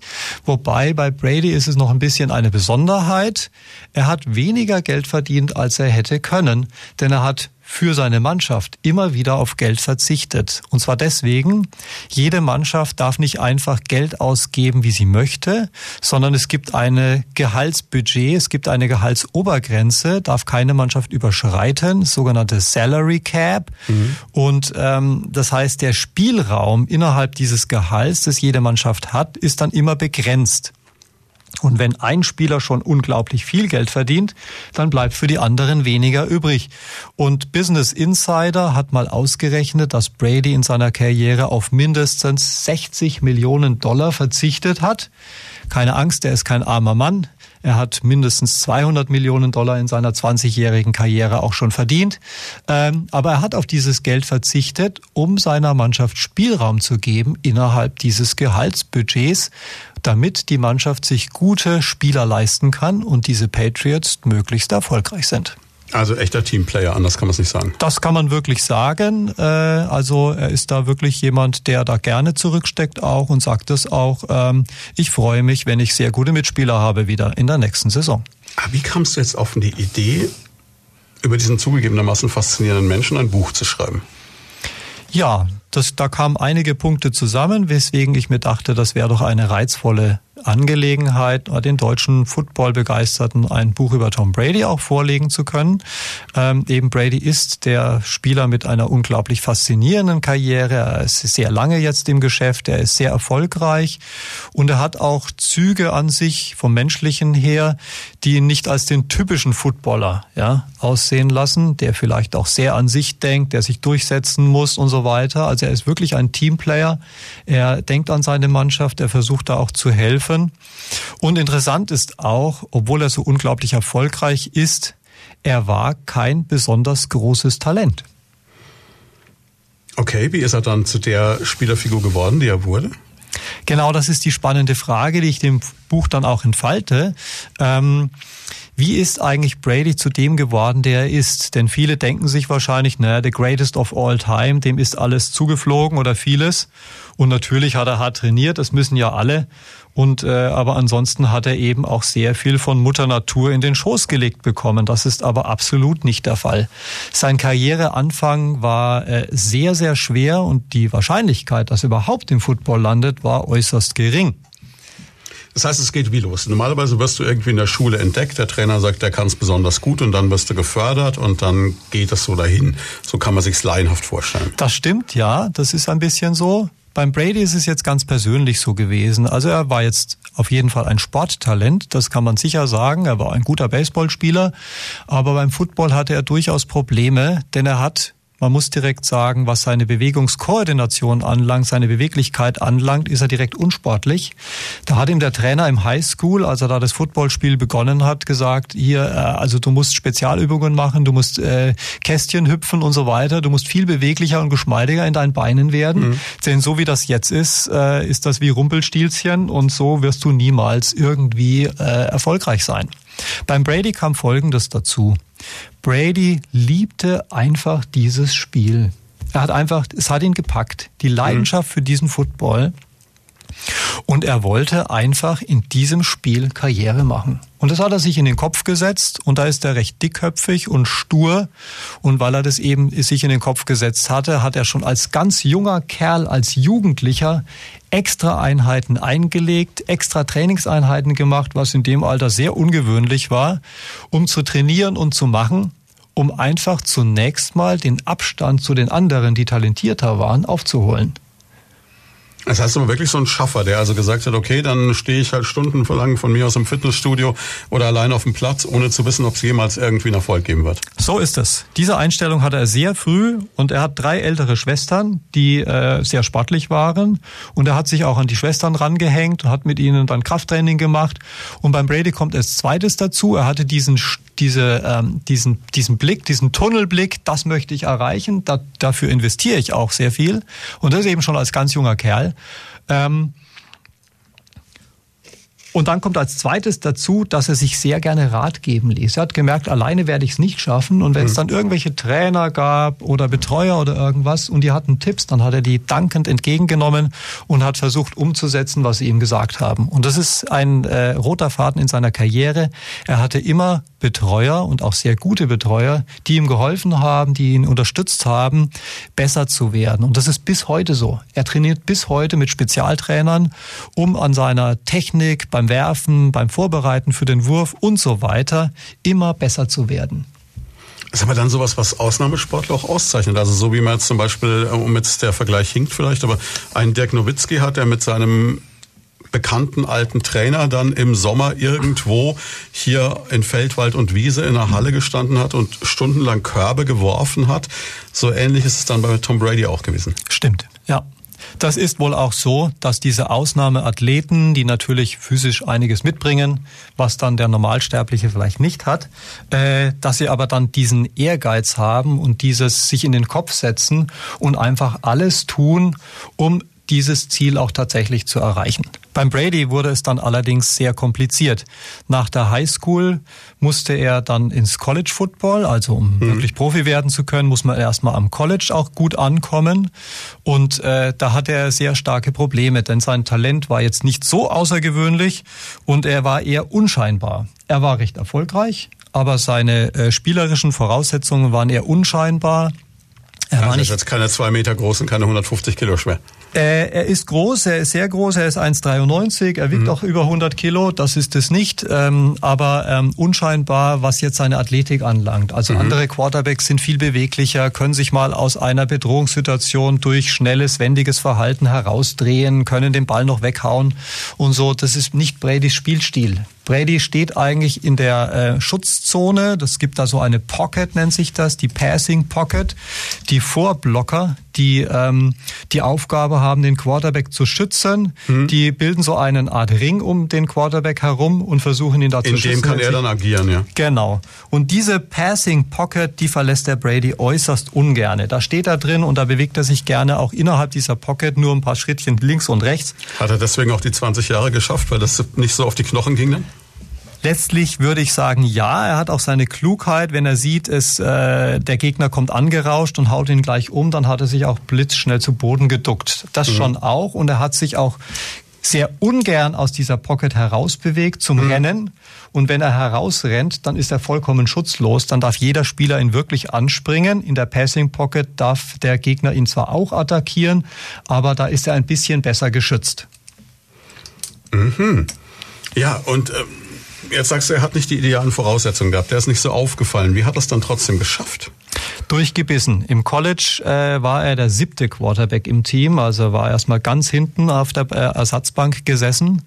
Und Freunde und Bekannte sagten, äh, fragten ihn ganz ehrlich, meinst du wirklich, dass das mit der Football-Karriere so eine gute Idee ist? Willst du nicht vielleicht was anderes machen? Du hast ja auch Business studiert äh, und so. Äh, das weiß, das war dann äh, während des Colleges. Äh, ist das wirklich die richtige Idee? Wirst du da etwas zu, zu etwas bringen? Brady ließ sich davon nicht beeindrucken und hat einfach gearbeitet und gearbeitet und hat sich gesagt, ich werde das schon schaffen, ich werde mich da schon durchbeißen. Beim College gab es ein Problem, der Trainer mochte ihn einfach irgendwie nicht, obwohl er immer besser wurde tatsächlich und hat sich von diesem siebten Quarterback-Rang nach vorne gearbeitet. Trotzdem wollte der Trainer ihn einfach nicht einsetzen. Das hat den Brady hm. ein bisschen in Verzweiflung gebracht. Dann hat er einen Sportpsychologen aufgesucht und ganz naiv, diese Seite hat Brady auch, hat er ihm gesagt, dem Sportpsychologen, ich komme nicht zum Einsatz, obwohl ich der Beste im Team bin, also selbstbewusst war er. Ähm, ich komme nicht zum Einsatz, hilf mir jetzt, dass ich endlich der erste Quarterback werde. Der Sportpsychologe hat ihn dann ein bisschen ähm, zu, also, äh, zurechtrucken müssen und gesagt, da kann ich dir nicht helfen, aber ich kann dir helfen, die richtige Einstellung zu finden, mhm. so dass du vielleicht das Zeug hast, auch psychisch das Zeug hast, es zu schaffen. Und dieser Sportpsychologe Greg Harden aus der Michigan, äh, äh, von den Michigan Wolverines, diesem College, hat es sehr beeindruckt, dass dieser Brady so äh, gewillt war, an sich zu arbeiten, obwohl der als 20-Jähriger äh, auch andere Dinge hätte machen können, sich vergnügen können und so weiter. Und ihm war das dem Brady so unglaublich wichtig. Und Harden hat ihn sich zur Brust genommen und gesagt, ja, Was du machen kannst, ist nur dein eigenes Verhalten. Das kannst du steuern. Mhm. Trainier so hart wie du kannst, sei top vorbereitet und wenn du mal eine Chance kriegst, dann pack zu. Und das hat Brady verinnerlicht und hat eben alles getan, bis er diese Chance bekam. Und er hat tatsächlich zugepackt. Und hat am College dann in den letzten zwei Jahren, fünf Jahre war er am College, in den letzten zwei Jahren durfte er dann spielen. Auch da manchmal vom Trainer nur unwillig eingesetzt. Und was war Brady? Sehr erfolgreich. Wie ging es dann danach weiter? Dann sagte sich Brady, College habe ich geschafft, Major College. Michigan hat das größte Footballstadion in ganz Amerika. Mhm. Das heißt, er hat für über 100.000 Zuschauern gespielt. Ähm, in dem Major College in Michigan war ich gut, dann schaffe ich es auch als Profi. Wieder haben Freunde und Bekannte das heißt, gesagt, haben, überleg Moment, Moment, dir das. Wir haben bei einer, bei einer Schulveranstaltung 100.000 Zuschauer. Das ist College Football. Major College Football ist quasi fast so wie Profisport. Da äh, gibt es Zuschauerzahlen, die höher sind als im Profifootball. Und Michigan hat ein riesiges Stadion, 104.000 Zuschauer gehen da rein und dann spielen die ihre äh, Wettkämpfe dort in diesem Stadion, das Aber ausverkauft ist. Was ist das für ein psychischer Druck, wenn ich da auf dem Feld stehe und 100.000 Leute um mich rum sind? Die jungen Burschen lernen das. Sie sind es dann gewohnt, dort zu spielen. Beim Brady war es so, ich sagte ja schon, der Trainer, der hatte durchaus seine Probleme mit ihm. Der hat ihn manchmal bei dem kleinsten Fehler vor 100.000 Zuschauern ausgewechselt. Und die Zuschauer freuten sich, dass der Lokalheld, der der zweite Quarterback mhm. war, reinkommt und jubelten ihm zu. Und Brady musste diese Erfahrung verarbeiten, dass dem anderen zugejubelt wird, während er auf die Ersatzbank schleichen durfte. Schon heftig. Das war heftig und da hat er Greg Harden, den Sportpsychologen, den ich schon erwähnte, wöchentlich aufgesucht. Vor jedem Spiel und Harden war, wie gesagt, sehr beeindruckt, dass ein junger Bursche die, den Rat eines Sportpsychologen äh, sich heranholt. Und Brady hat alles aufgesogen, was er ihm an Hilfe, an Ratschlägen geben konnte. Und er hat daran gelernt. Und deswegen ist Brady im Football, im Profi-Football, dann dieser eiskalte, nervenstarke Spieler geworden, mhm. weil er diese Erfahrungen überwunden und bestanden hat. Klar, jeder andere hätte wahrscheinlich gesagt, komm, habt mich gern, dann halt nicht. Ne? Genau. Brady hat nicht den Kopf in den Sand gesteckt, sondern hat sich gesagt, ich will unbedingt Football-Profi werden und stur voran. Was muss ich dafür tun? Harden hat ihn gestärkt und hat ihn sicherlich auch gestärkt in der Weise, dass er wunderbar mit dieser unglaublich schweren Situation zurechtkommt. Dieser Trainer muss sich doch heute sonst wohin beißen, wenn er sieht, was der Mann inzwischen reißt, oder? Brady hat interessanterweise dem Trainer im Nachhinein, wenn er darauf angesprochen wurde, bedankt. Er hat gesagt, das ist genau das, was ich brauchte. Damit ich als äh, sehr naiver äh, Schützling, er kam ja eigentlich aus Kalifornien, mhm. ist dann nach Michigan gegangen, wo auch das Wetter alles andere als kalifornisch ist. Da ist es sehr rau im Herbst und Winter. Äh, dort Football zu spielen, das ist ja die Jahreszeit, auch nicht gerade ein Vergnügen. Brady hat sich genau deswegen ausgesucht. Mhm. Da suchte er die Herausforderung. Ähm, ist gestählt aus dieser ganzen Situation herausgegangen, ja, und gestärkt. Ja, und ist dann tatsächlich als Football-Profi so groß geworden. Jetzt merkt man dir die Begeisterung für diesen Menschen an. Jetzt überlege ich die ganze Zeit, wenn du aber, ich weiß es von diversen Freunden, Bekannten, die äh, Bücher geschrieben haben, wenn man äh, so in Deutschland jetzt mit so einem für unsere Verhältnisse dann doch Nischenthema einen Verlag sucht und sagt, Mensch, ich habe eine Idee, ich schreibe ein Buch über einen sehr bekannten amerikanischen Footballspieler, seinen Werdegang. Ist das einfach oder ist das eher komplex? Ich habe einen Eigenverlag gegründet dafür und habe das, das erklärt es. habe das Buch selber rausgebracht. Es gibt mittlerweile auch Footballbücher auf dem mhm. Markt. Es gibt ein, zwei Verlage, die auch diese Bücher rausgeben. Hätte ich mich auch hinwenden können. Ich hatte mich entschieden, ich mache es im Eigenverlag, ich profiere das selber. Ich habe einen sehr guten Grafiker an der Hand gehabt und von daher äh, war das für mich naheliegend, das im eigenen, sozusagen im eigenen Haus, sage ich mal, zu machen. Ja, hast du aber eine Parallele zu Tom Brady. Du hast ja gesagt, ich will das Buch schreiben über den und wenn, dann gründe ich eben noch einen Verlag. Verlag. So genau. Ja. Genau, okay. und habe die Unterstützung meiner Frau und äh, dann ging das wunderbar Hand in Hand und so ist das Buch dann auch entstanden.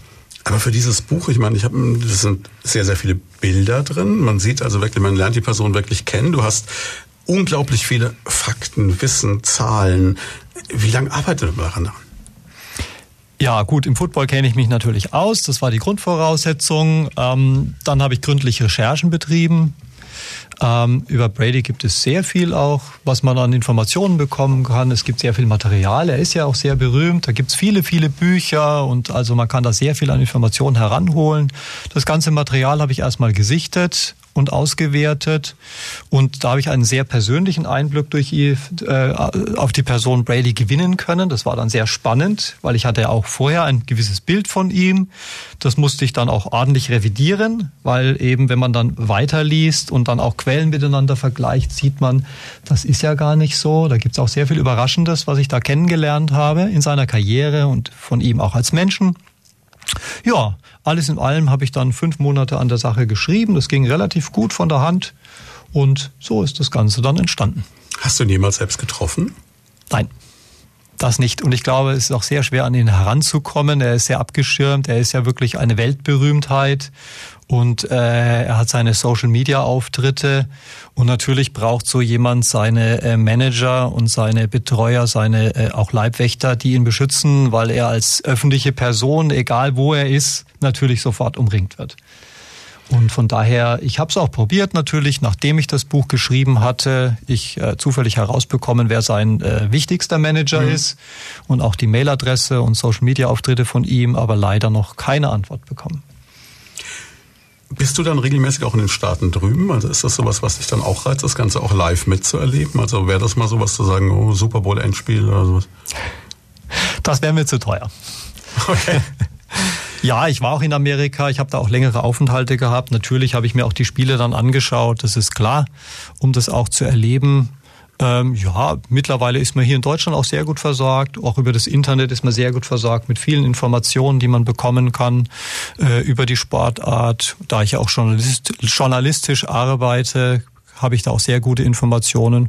Da bin ich sehr zufrieden. Also ich kann jetzt nicht sagen, ich müsste jetzt in Amerika leben äh, oder dort längere Zeit sein. Also man kriegt hier sehr viel mittlerweile geboten. Alle, die jetzt neugierig geworden sind, um das schon mal gesagt zu haben, wie komme an das Buch ran? Ähm, ja, das Buch kann man in meinem Eigenverlag bestellen. Ich habe einen Blog, einen NFL-Blog und über die Adresse pro-football-news.de oder wenn man einfach meinen Namen eingibt und dann Tom Brady Buch, dann findet man auch ziemlich weit oben äh, meinen Blog. Dort kann man das Buch direkt bestellen und es ist noch in Buchhandlungen in Würzburg erhältlich. Das heißt, wenn ich in die äh, üblichen verdächtigen Buchhandlungen in Würzburg reinlaufe, dann kriege ich's. Genau. Ja. Und ich verrate nicht zu viel, um nur sagen, du hast uns ein paar Exemplare mitgebracht, die wir morgen dann verlosen werden nach dem Super Bowl. Das heißt, es lohnt sich auch doppelt morgen da noch mit dabei zu sein. Ja, Mensch, jetzt haben wir schon eine ganze Menge gelernt über Football. Jetzt äh, sind wir noch gar nicht zu dem oh, Spiel des heutigen Abends oder der heutigen Nacht gekommen. Das machen wir jetzt gleich in der nächsten halben Stunde. Das sollten Sie sich auf keinen Fall entgehen lassen, denn da wird's dann richtig interessant. Da geht's dann drum, wie es denn weitergeht heute Nacht, wer eigentlich gegen wen spielt, warum Tom Brady nicht auf dem Platz stehen wird und ja, vielleicht können wir auch schon im Vorfeld verraten, wie es ausgeht, wer weiß. Wir kommen zurück zu unserem Thema heute bei Leut von da, nämlich zum Football. Heute ist ja der Tag des Super Bowls und wir haben mit Peter Dewald, einem Journalisten, Football-Experten und Autoren da, der ein Buch über Tom Brady geschrieben hat, mit dem Titel Tom Brady, sein Spiel, sein Leben. Das Buch bekommen Sie auch, auch auf seiner Seite auf pro-football-news.de oder wenn Sie einfach mal im Internet googeln und Peter Dewald eingeben, schön fränkisch mit zwei Doras. Und also nicht in Peter, sondern in Dewald und vielleicht noch Tom Brady bucht, dann stolpern sie dir automatisch drüber oder sie gehen in Würzburg in eine Buchhandlung. Und jetzt hast du mir gerade schon erklärt, Mensch, ähm, Tom Brady, absoluter Ausnahmespieler, neunmal beim Super Bowl dabei, diesmal aber nicht, ne? Richtig, ja. Diesmal haben es die Patriots, seine Mannschaft, nicht geschafft. Sie kamen in die Endrunde, in die Playoffs, sind dort aber sofort herausgeflogen. War ein bisschen überraschend, aber insgesamt lief die Saison für seine Mannschaft dieses Mal nicht so gut. Lag auch daran, dass viele wichtige Spieler verletzt mhm. waren und dass viele junge Spieler gerade für ihn im Passspiel eingebaut wurden.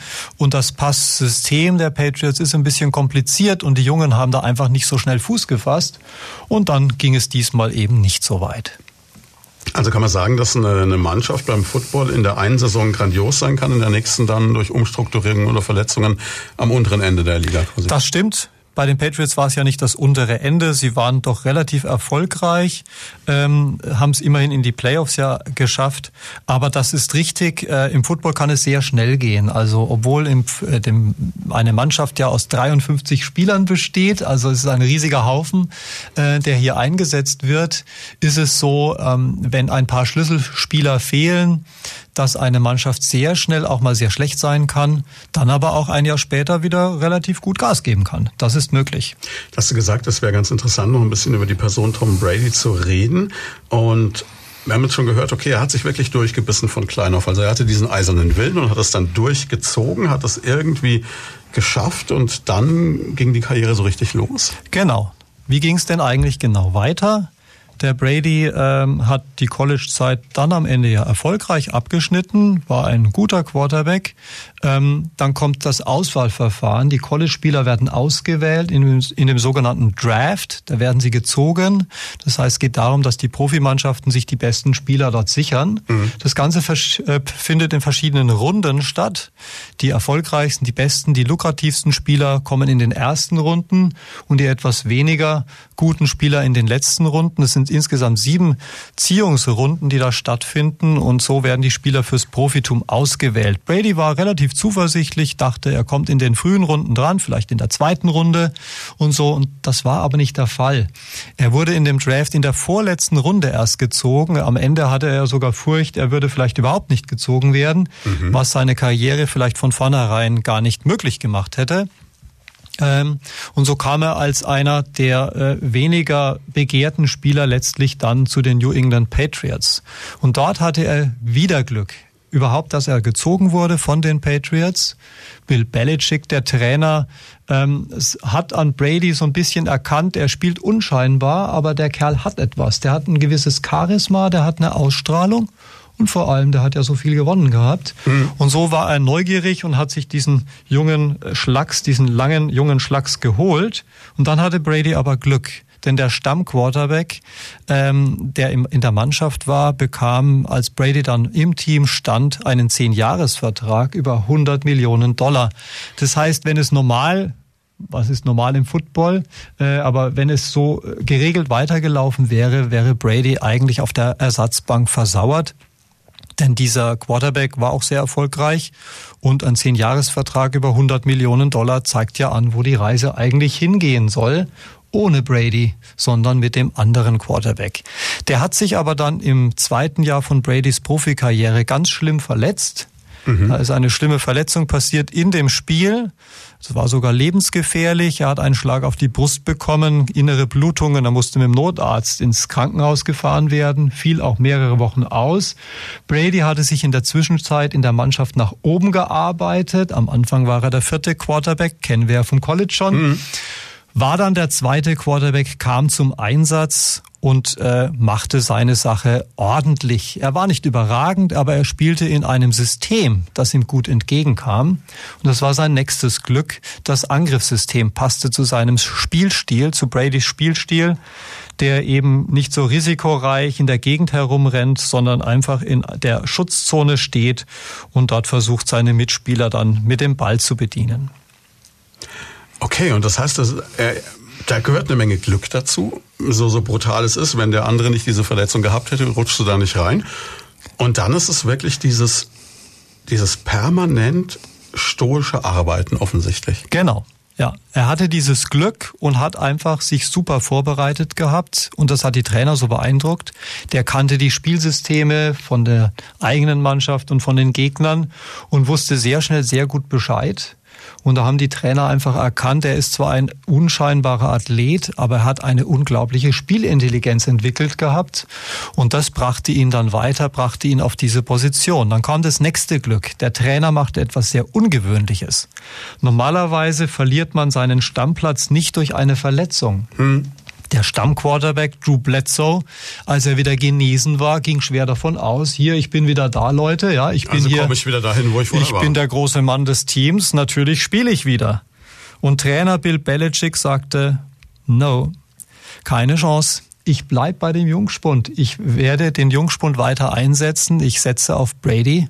Und das war ein kleiner Skandal, denn es ist nicht üblich, dass ein Spieler nur wegen einer Verletzung seinen Platz verliert. Und das war Bradys Glück. Belichick mochte eigentlich diesen hochbezahlten Quarterback nicht. Der war ihm zu eindimensional. Und in Brady sah er, der passt perfekt in mein System. Und so ging es weiter mit Brady. Und Brady spielte erfolgreich auch, weil sein Team ganz erfolgreich spielte. Die Verteidigung war sehr stark. Das war Bradys Glück auch. Das Team trug ihn ein Stück weit. Und er schaffte es tatsächlich in seinem ersten Jahr, wo er dann spielte, gleich in den Super Bowl. Heißt aber auch, dass diese Coaches teilweise über Wohl und Wehe einer Karriere, eines Lebens, äh, auch über Existenz oder Nicht-Existenz entscheiden. Absolut, ja. Da werden auch mal Spieler gefeuert äh, und rausgesetzt, äh, ohne dass sie eine Begründung bekommen, nicht verstehen, warum eigentlich und was da eigentlich passiert. Aber es ist eben so und sie müssen sich dem Ganzen fügen. Das ist ein sehr hierarchisches System. Im Super Bowl hatte Brady auch Glück. Er wurde dort zum besten Spieler gewählt. Aber der erste Super Bowl, das war der Super Bowl 36, ähm, da spielte er eigentlich nicht besonders gut, aber die Verteidigung war großartig. Mhm. Und weil die Verteidigung so gut war, war der überragende Gegner, man dachte eigentlich, der Gegner überrennt die Mannschaft von Tom Brady, war der überragende Gegner gar nicht so gut und es stand unentschieden. Und so ging es kurz vor Schluss bei Unentschieden und New England bekam gerade den Ball. Und das Witzige ist, der äh, Fernsehkommentator, ein ganz berühmter ehemaliger Footballtrainer, eine Größe des Footballsports, sagte vor den Millionen Zuschauern so, die äh, New England Patriots mit ihrem jungen Quarterback, die sollten jetzt erstmal gar nichts mehr machen, sollen jetzt auf die Verlängerung spielen, es steht unentschieden, kein Risiko eingehen. Mhm. Der Trainer der Patriots, Belichick, sagte, Brady, traust du es dir zu? Führst du uns nochmal nach vorne? Und Brady sagte ja. Und so ging es. Der Jungspund führte das Team nach vorne. Innerhalb von einer Minute 30 führte er die Mannschaft bis, bis nach vorne. Äh, Madden, der Kommentator im Fernsehen, schlug die Hände über den Kopf zusammen und schimpfte und sagte, das kann der Trainer doch nicht machen, das ist viel zu gefährlich. Mhm. Der äh, Spieler macht, der Brady macht am Ende noch einen Fehler und die verlieren, ja. Und das Gegenteil war der Fall. Und Madden, der Kommentator, war am Ende baff. Und Brady führte das Team nach vorne. Das Team schaffte in den letzten Sekunden ein Field Goal und war sensationell Super Bowl-Sieger. Damit war er quasi schon so als Legende gesetzt. So ist es. Es war ein märchenhafter Aufstieg sozusagen. Die Presse feierte ihn so ein bisschen, wie es einem Märchen der Fall ist. Eben der Unbekannte, der spät gedraftete, der wenig talentierte, der so unglaublich schnell erfolgreich ist. Ist das vielleicht auch ein bisschen das Geheimnis der ganzen Sache? Und da sind wir wieder beim Sportsoziologen, dass es so ein bisschen dieses, diese amerikanische Mentalität ist, auch dieser American Dream, dieses jeder kann alles werden, Tellerwäscher Millionär die Nummer, dann natürlich dieser Patriotismus, sie mögen ihre Helden, sie mögen auch den gefallenen Helden, der dann wieder hochkommt. Also das alles so ein bisschen, was damit reinspielt? Absolut. Das ist genau die Mischung, die die Amerikaner lieben. Die haben sie dann bei dem Brady gefunden und äh, so wurde das Ganze auch in die Öffentlichkeit gebracht. War ja nicht zu Unrecht. Er war ja wirklich äh, ein Spieler, der nicht die besten Voraussetzungen hatte. Und es hat dieses äh, in Amerika kannst du alles erreichen, du musst nur die Ärmel hochkrempeln, bestens eigentlich unterstützt, nämlich eigentlich den Glauben an den American Dream. Beim Brady ging es interessant weiter. Er war in den ersten Jahren eher ein unscheinbarer Quarterback in einem super Team mhm. und das Team führte ihn in seinen ersten vier Jahren gleich dreimal zum Super Bowl-Sieg. Ja. Und Brady war der Kopf der Mannschaft. Er spielte nach und nach immer besser, aber das Team war sehr, sehr stark. Und das ist das Interessante an seiner Karriere und da blicke ich dann auch im Buch natürlich sehr genau drauf. Brady wurde immer stärker, immer besser in seinem Spiel. Er war dann wirklich der Kopf der Mannschaft und er hat wirklich die Mannschaft geführt. Und nachdem er dreimal gewonnen hatte, gab es zehn Jahre nur Misserfolge. Die Mannschaft war sehr gut, weil Brady sehr gut war. Die Mannschaft kam auch immer sehr weit. Den Super Bowl gewann sie kein Mal mehr obwohl dieser Quarterback grandios spielte. Aber das ist so ein bisschen wieder diese Parallele zu Dirk Nowitzki, die ich jetzt für mich persönlich schon ein paar Mal gezogen habe. Man könnte jetzt erwarten, dass er dann sagt, komm, Die Mannschaft reißt nicht, also gehe ich zu Club XY, der mich garantiert mit Kusshand nimmt, mir vielleicht mehr Geld gibt. Und genauso wie Dirk Nowitzki stur bei den Dallas Mavericks geblieben ist, sagt jetzt ein Tom Brady, ich bleibe bei diesen New England Patriots, egal was geschieht. Ja, kann man auf jeden Fall Parallelen sehen. Das ist ein sehr guter Vergleich, finde ich.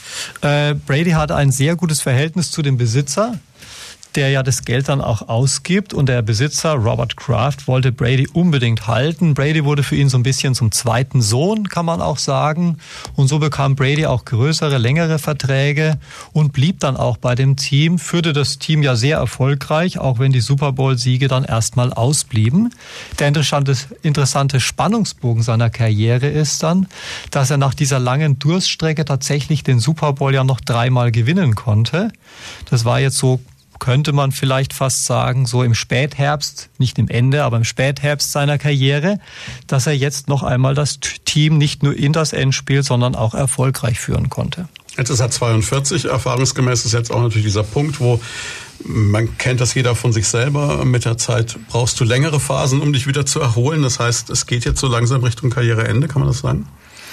Bei Brady wäre ich vorsichtig. Er ist 42. Wenn die nächste Saison losgeht, ist er 43. Natürlich ist es alles möglich. Es könnte sein, dass er sagt, es genügt jetzt. Äh, ich habe jetzt genug auf die Knochen bekommen und ich höre auf. Möglich ist es definitiv.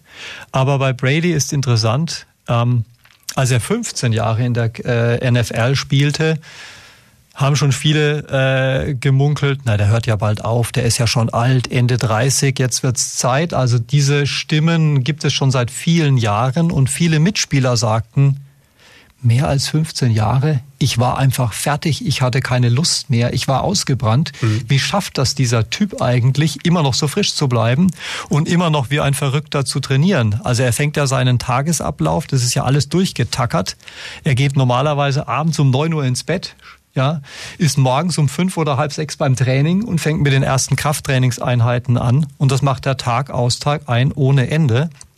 Und Mitspieler oder ehemalige Spieler sagen, irgendwann hatte ich einfach die Schnauze voll.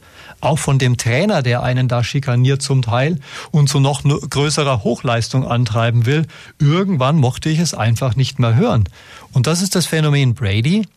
Irgendwie schafft er es, dahin durchzukommen, ohne dass er verbraucht und frisch zu bleiben. Jetzt ist er nebenbei noch mit einem Supermodel verheiratet. Das Ganze läuft alles relativ skandalfrei ab. Also hat der Mann so gar keine Schattenseite? Das ist ja schon fast erschreckend. Es gab Skandale auch in seinem Leben. Na, Gott sei Dank. Und zwar ähm, auch durch die Mannschaft. Da gab es ein paar Skandale, wo den Patriots ähm, ja sie äh, in die Kritik gekommen sind, weil sie betrogen haben sollen. Richtig nachgewiesen werden konnte es nicht, obwohl die Liga in beiden Skandalen, das wäre einmal der ähm, Spygate-Skandal, als angeblich der Trainer gegnerische Mannschaften ausspioniert hat. Ähm, das ist allerdings einmalig passiert. Manche sagen, es kam sehr oft vor. Und der Erfolg dieses Teams beruhte auf Spionage. Mhm.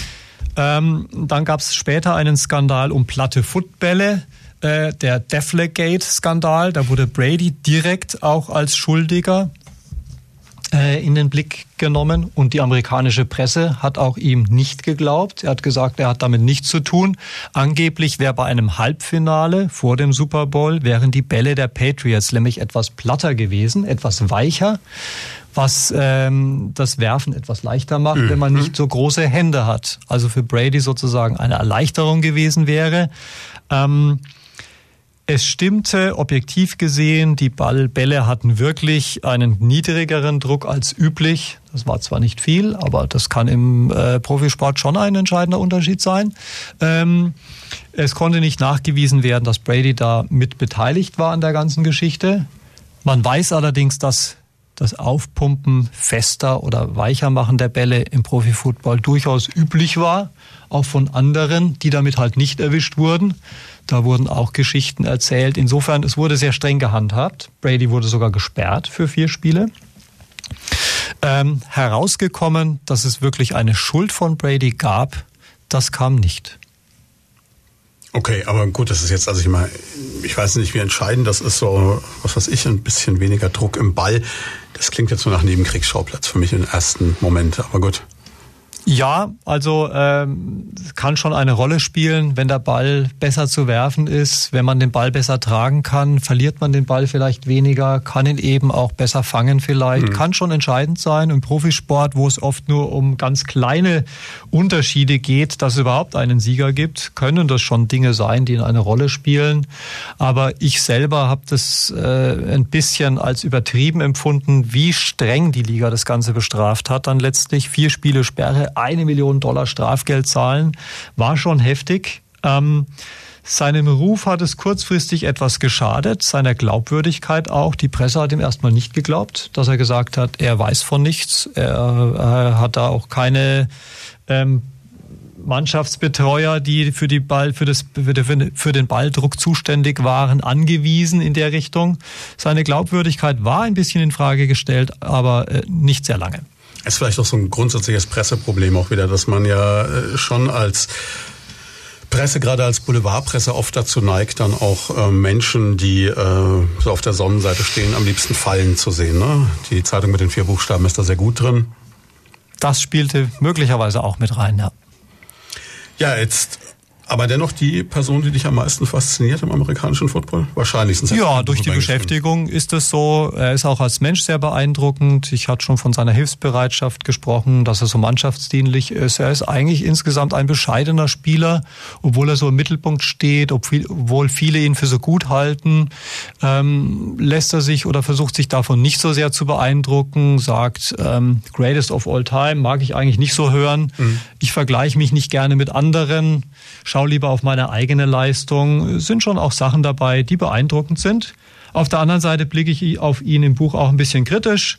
Mit seiner Ehefrau ähm, ist es insofern nicht immer ganz einfach, weil sie ihn sehr liebt und sehr darunter leidet, dass er Football spielt und dieser Football so gefährlich ist. Mhm. Und sie ihm seit einigen Jahren durchaus in den Ohren liegt und wünscht, hör doch endlich auf. Klar, Geld hätten sie genug, Karriere hat er auch genug gemacht, aber er scheint ja wirklich so ein Mensch zu sein, der es nicht wegen der Kohle macht oder der, der einfach, der dafür brennt. Einfach. So ist es und das nach wie vor. Und Giselle Bündchen hat es immer wieder versucht, ihn davon zu überzeugen, aber sie war noch nicht erfolgreich.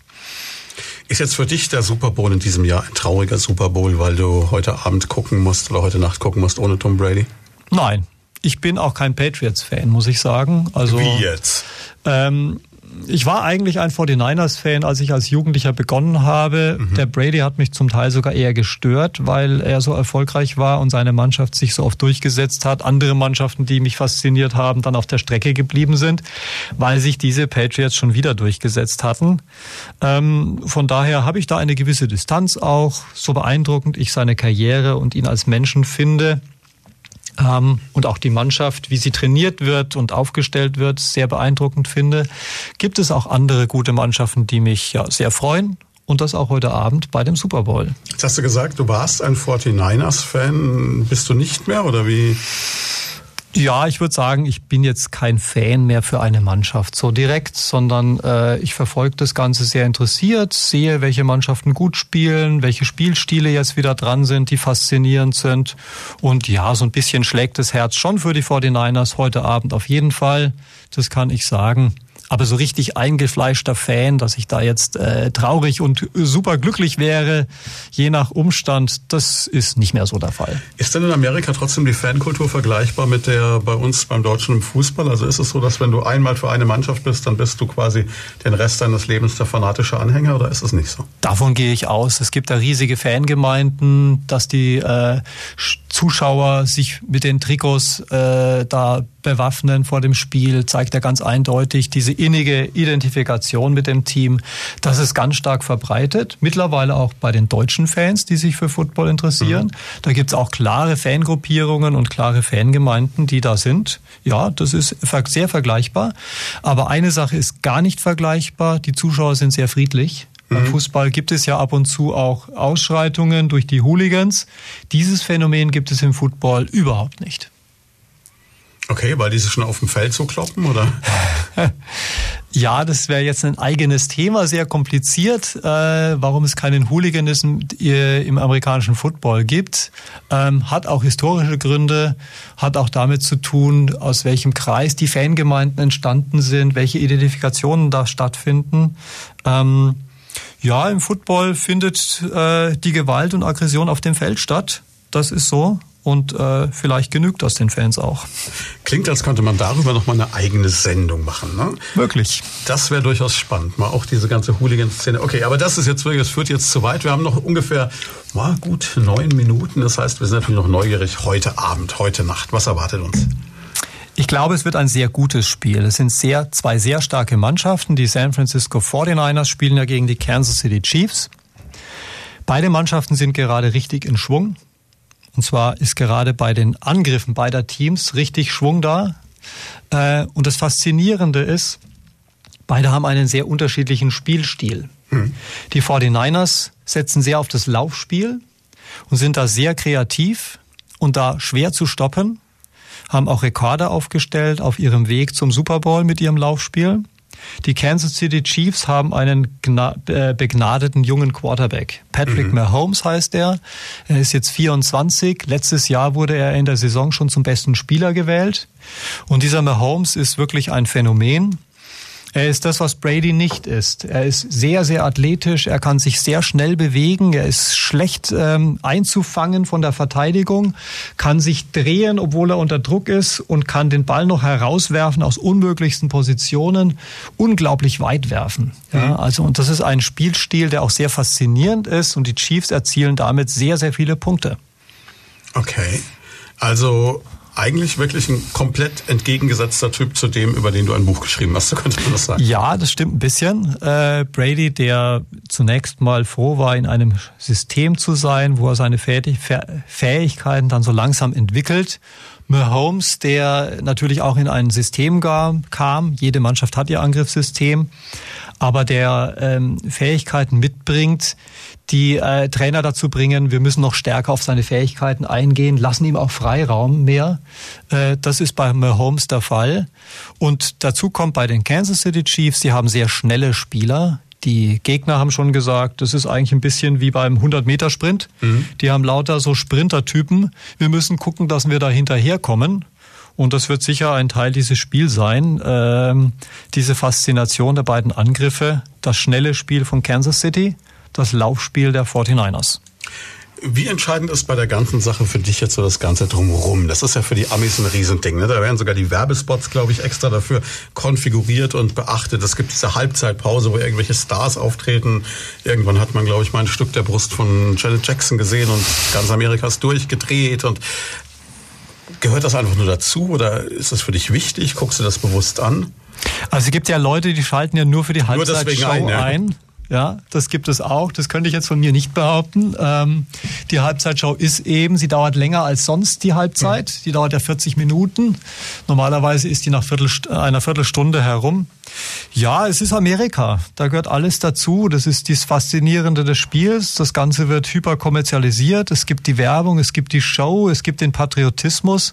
Äh, in dem Spiel steckt alles, was man an Amerika mag und was man vielleicht auch nicht so mag. Das ist das Gesamtpaket.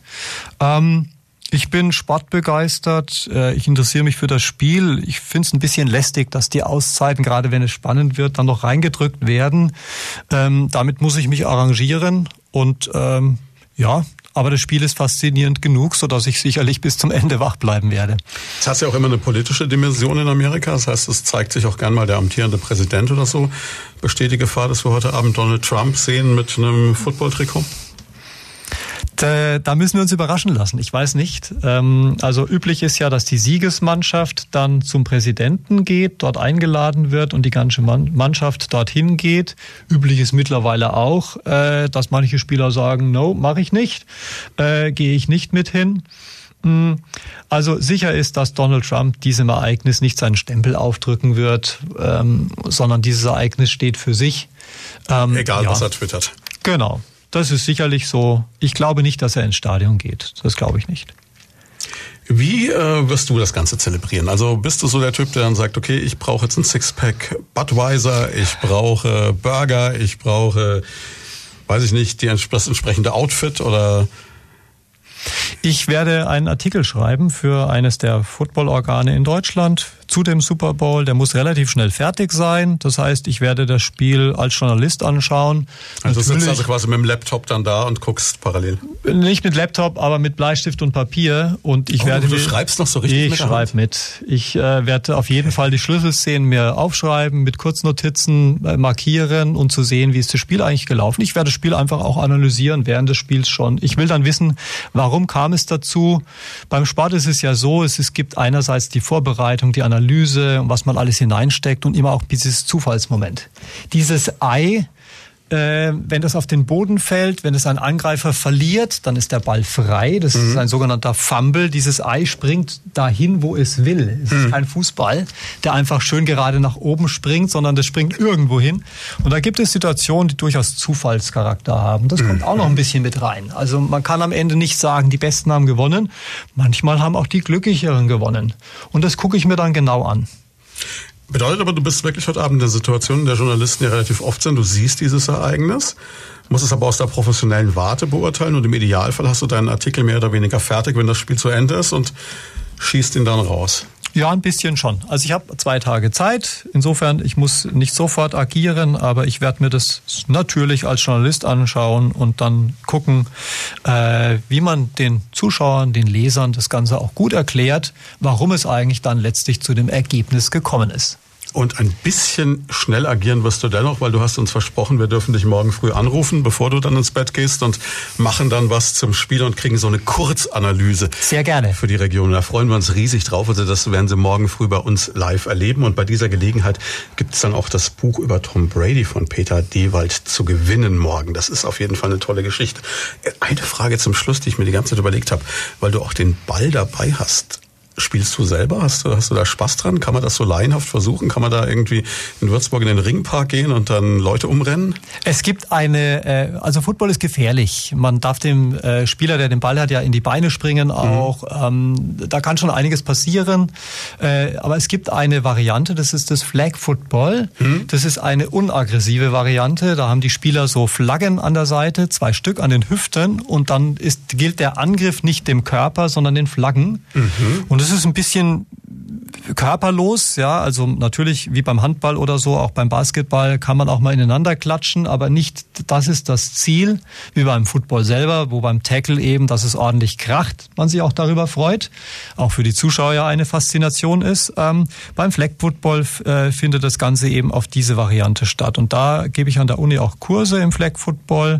Ja, und mit meinen K äh, Kindern werfe ich ganz gerne das Ei. Okay, klingt auf jeden Fall spannend. Ich sag vielen, vielen Dank. Zwei Stunden sind im Flug vergangen. Wir haben vorher noch gesagt, wir spielen ein bisschen Musik zwischenrein. Dazu sind wir jetzt gar nicht gekommen, ist aber auch völlig undramatisch.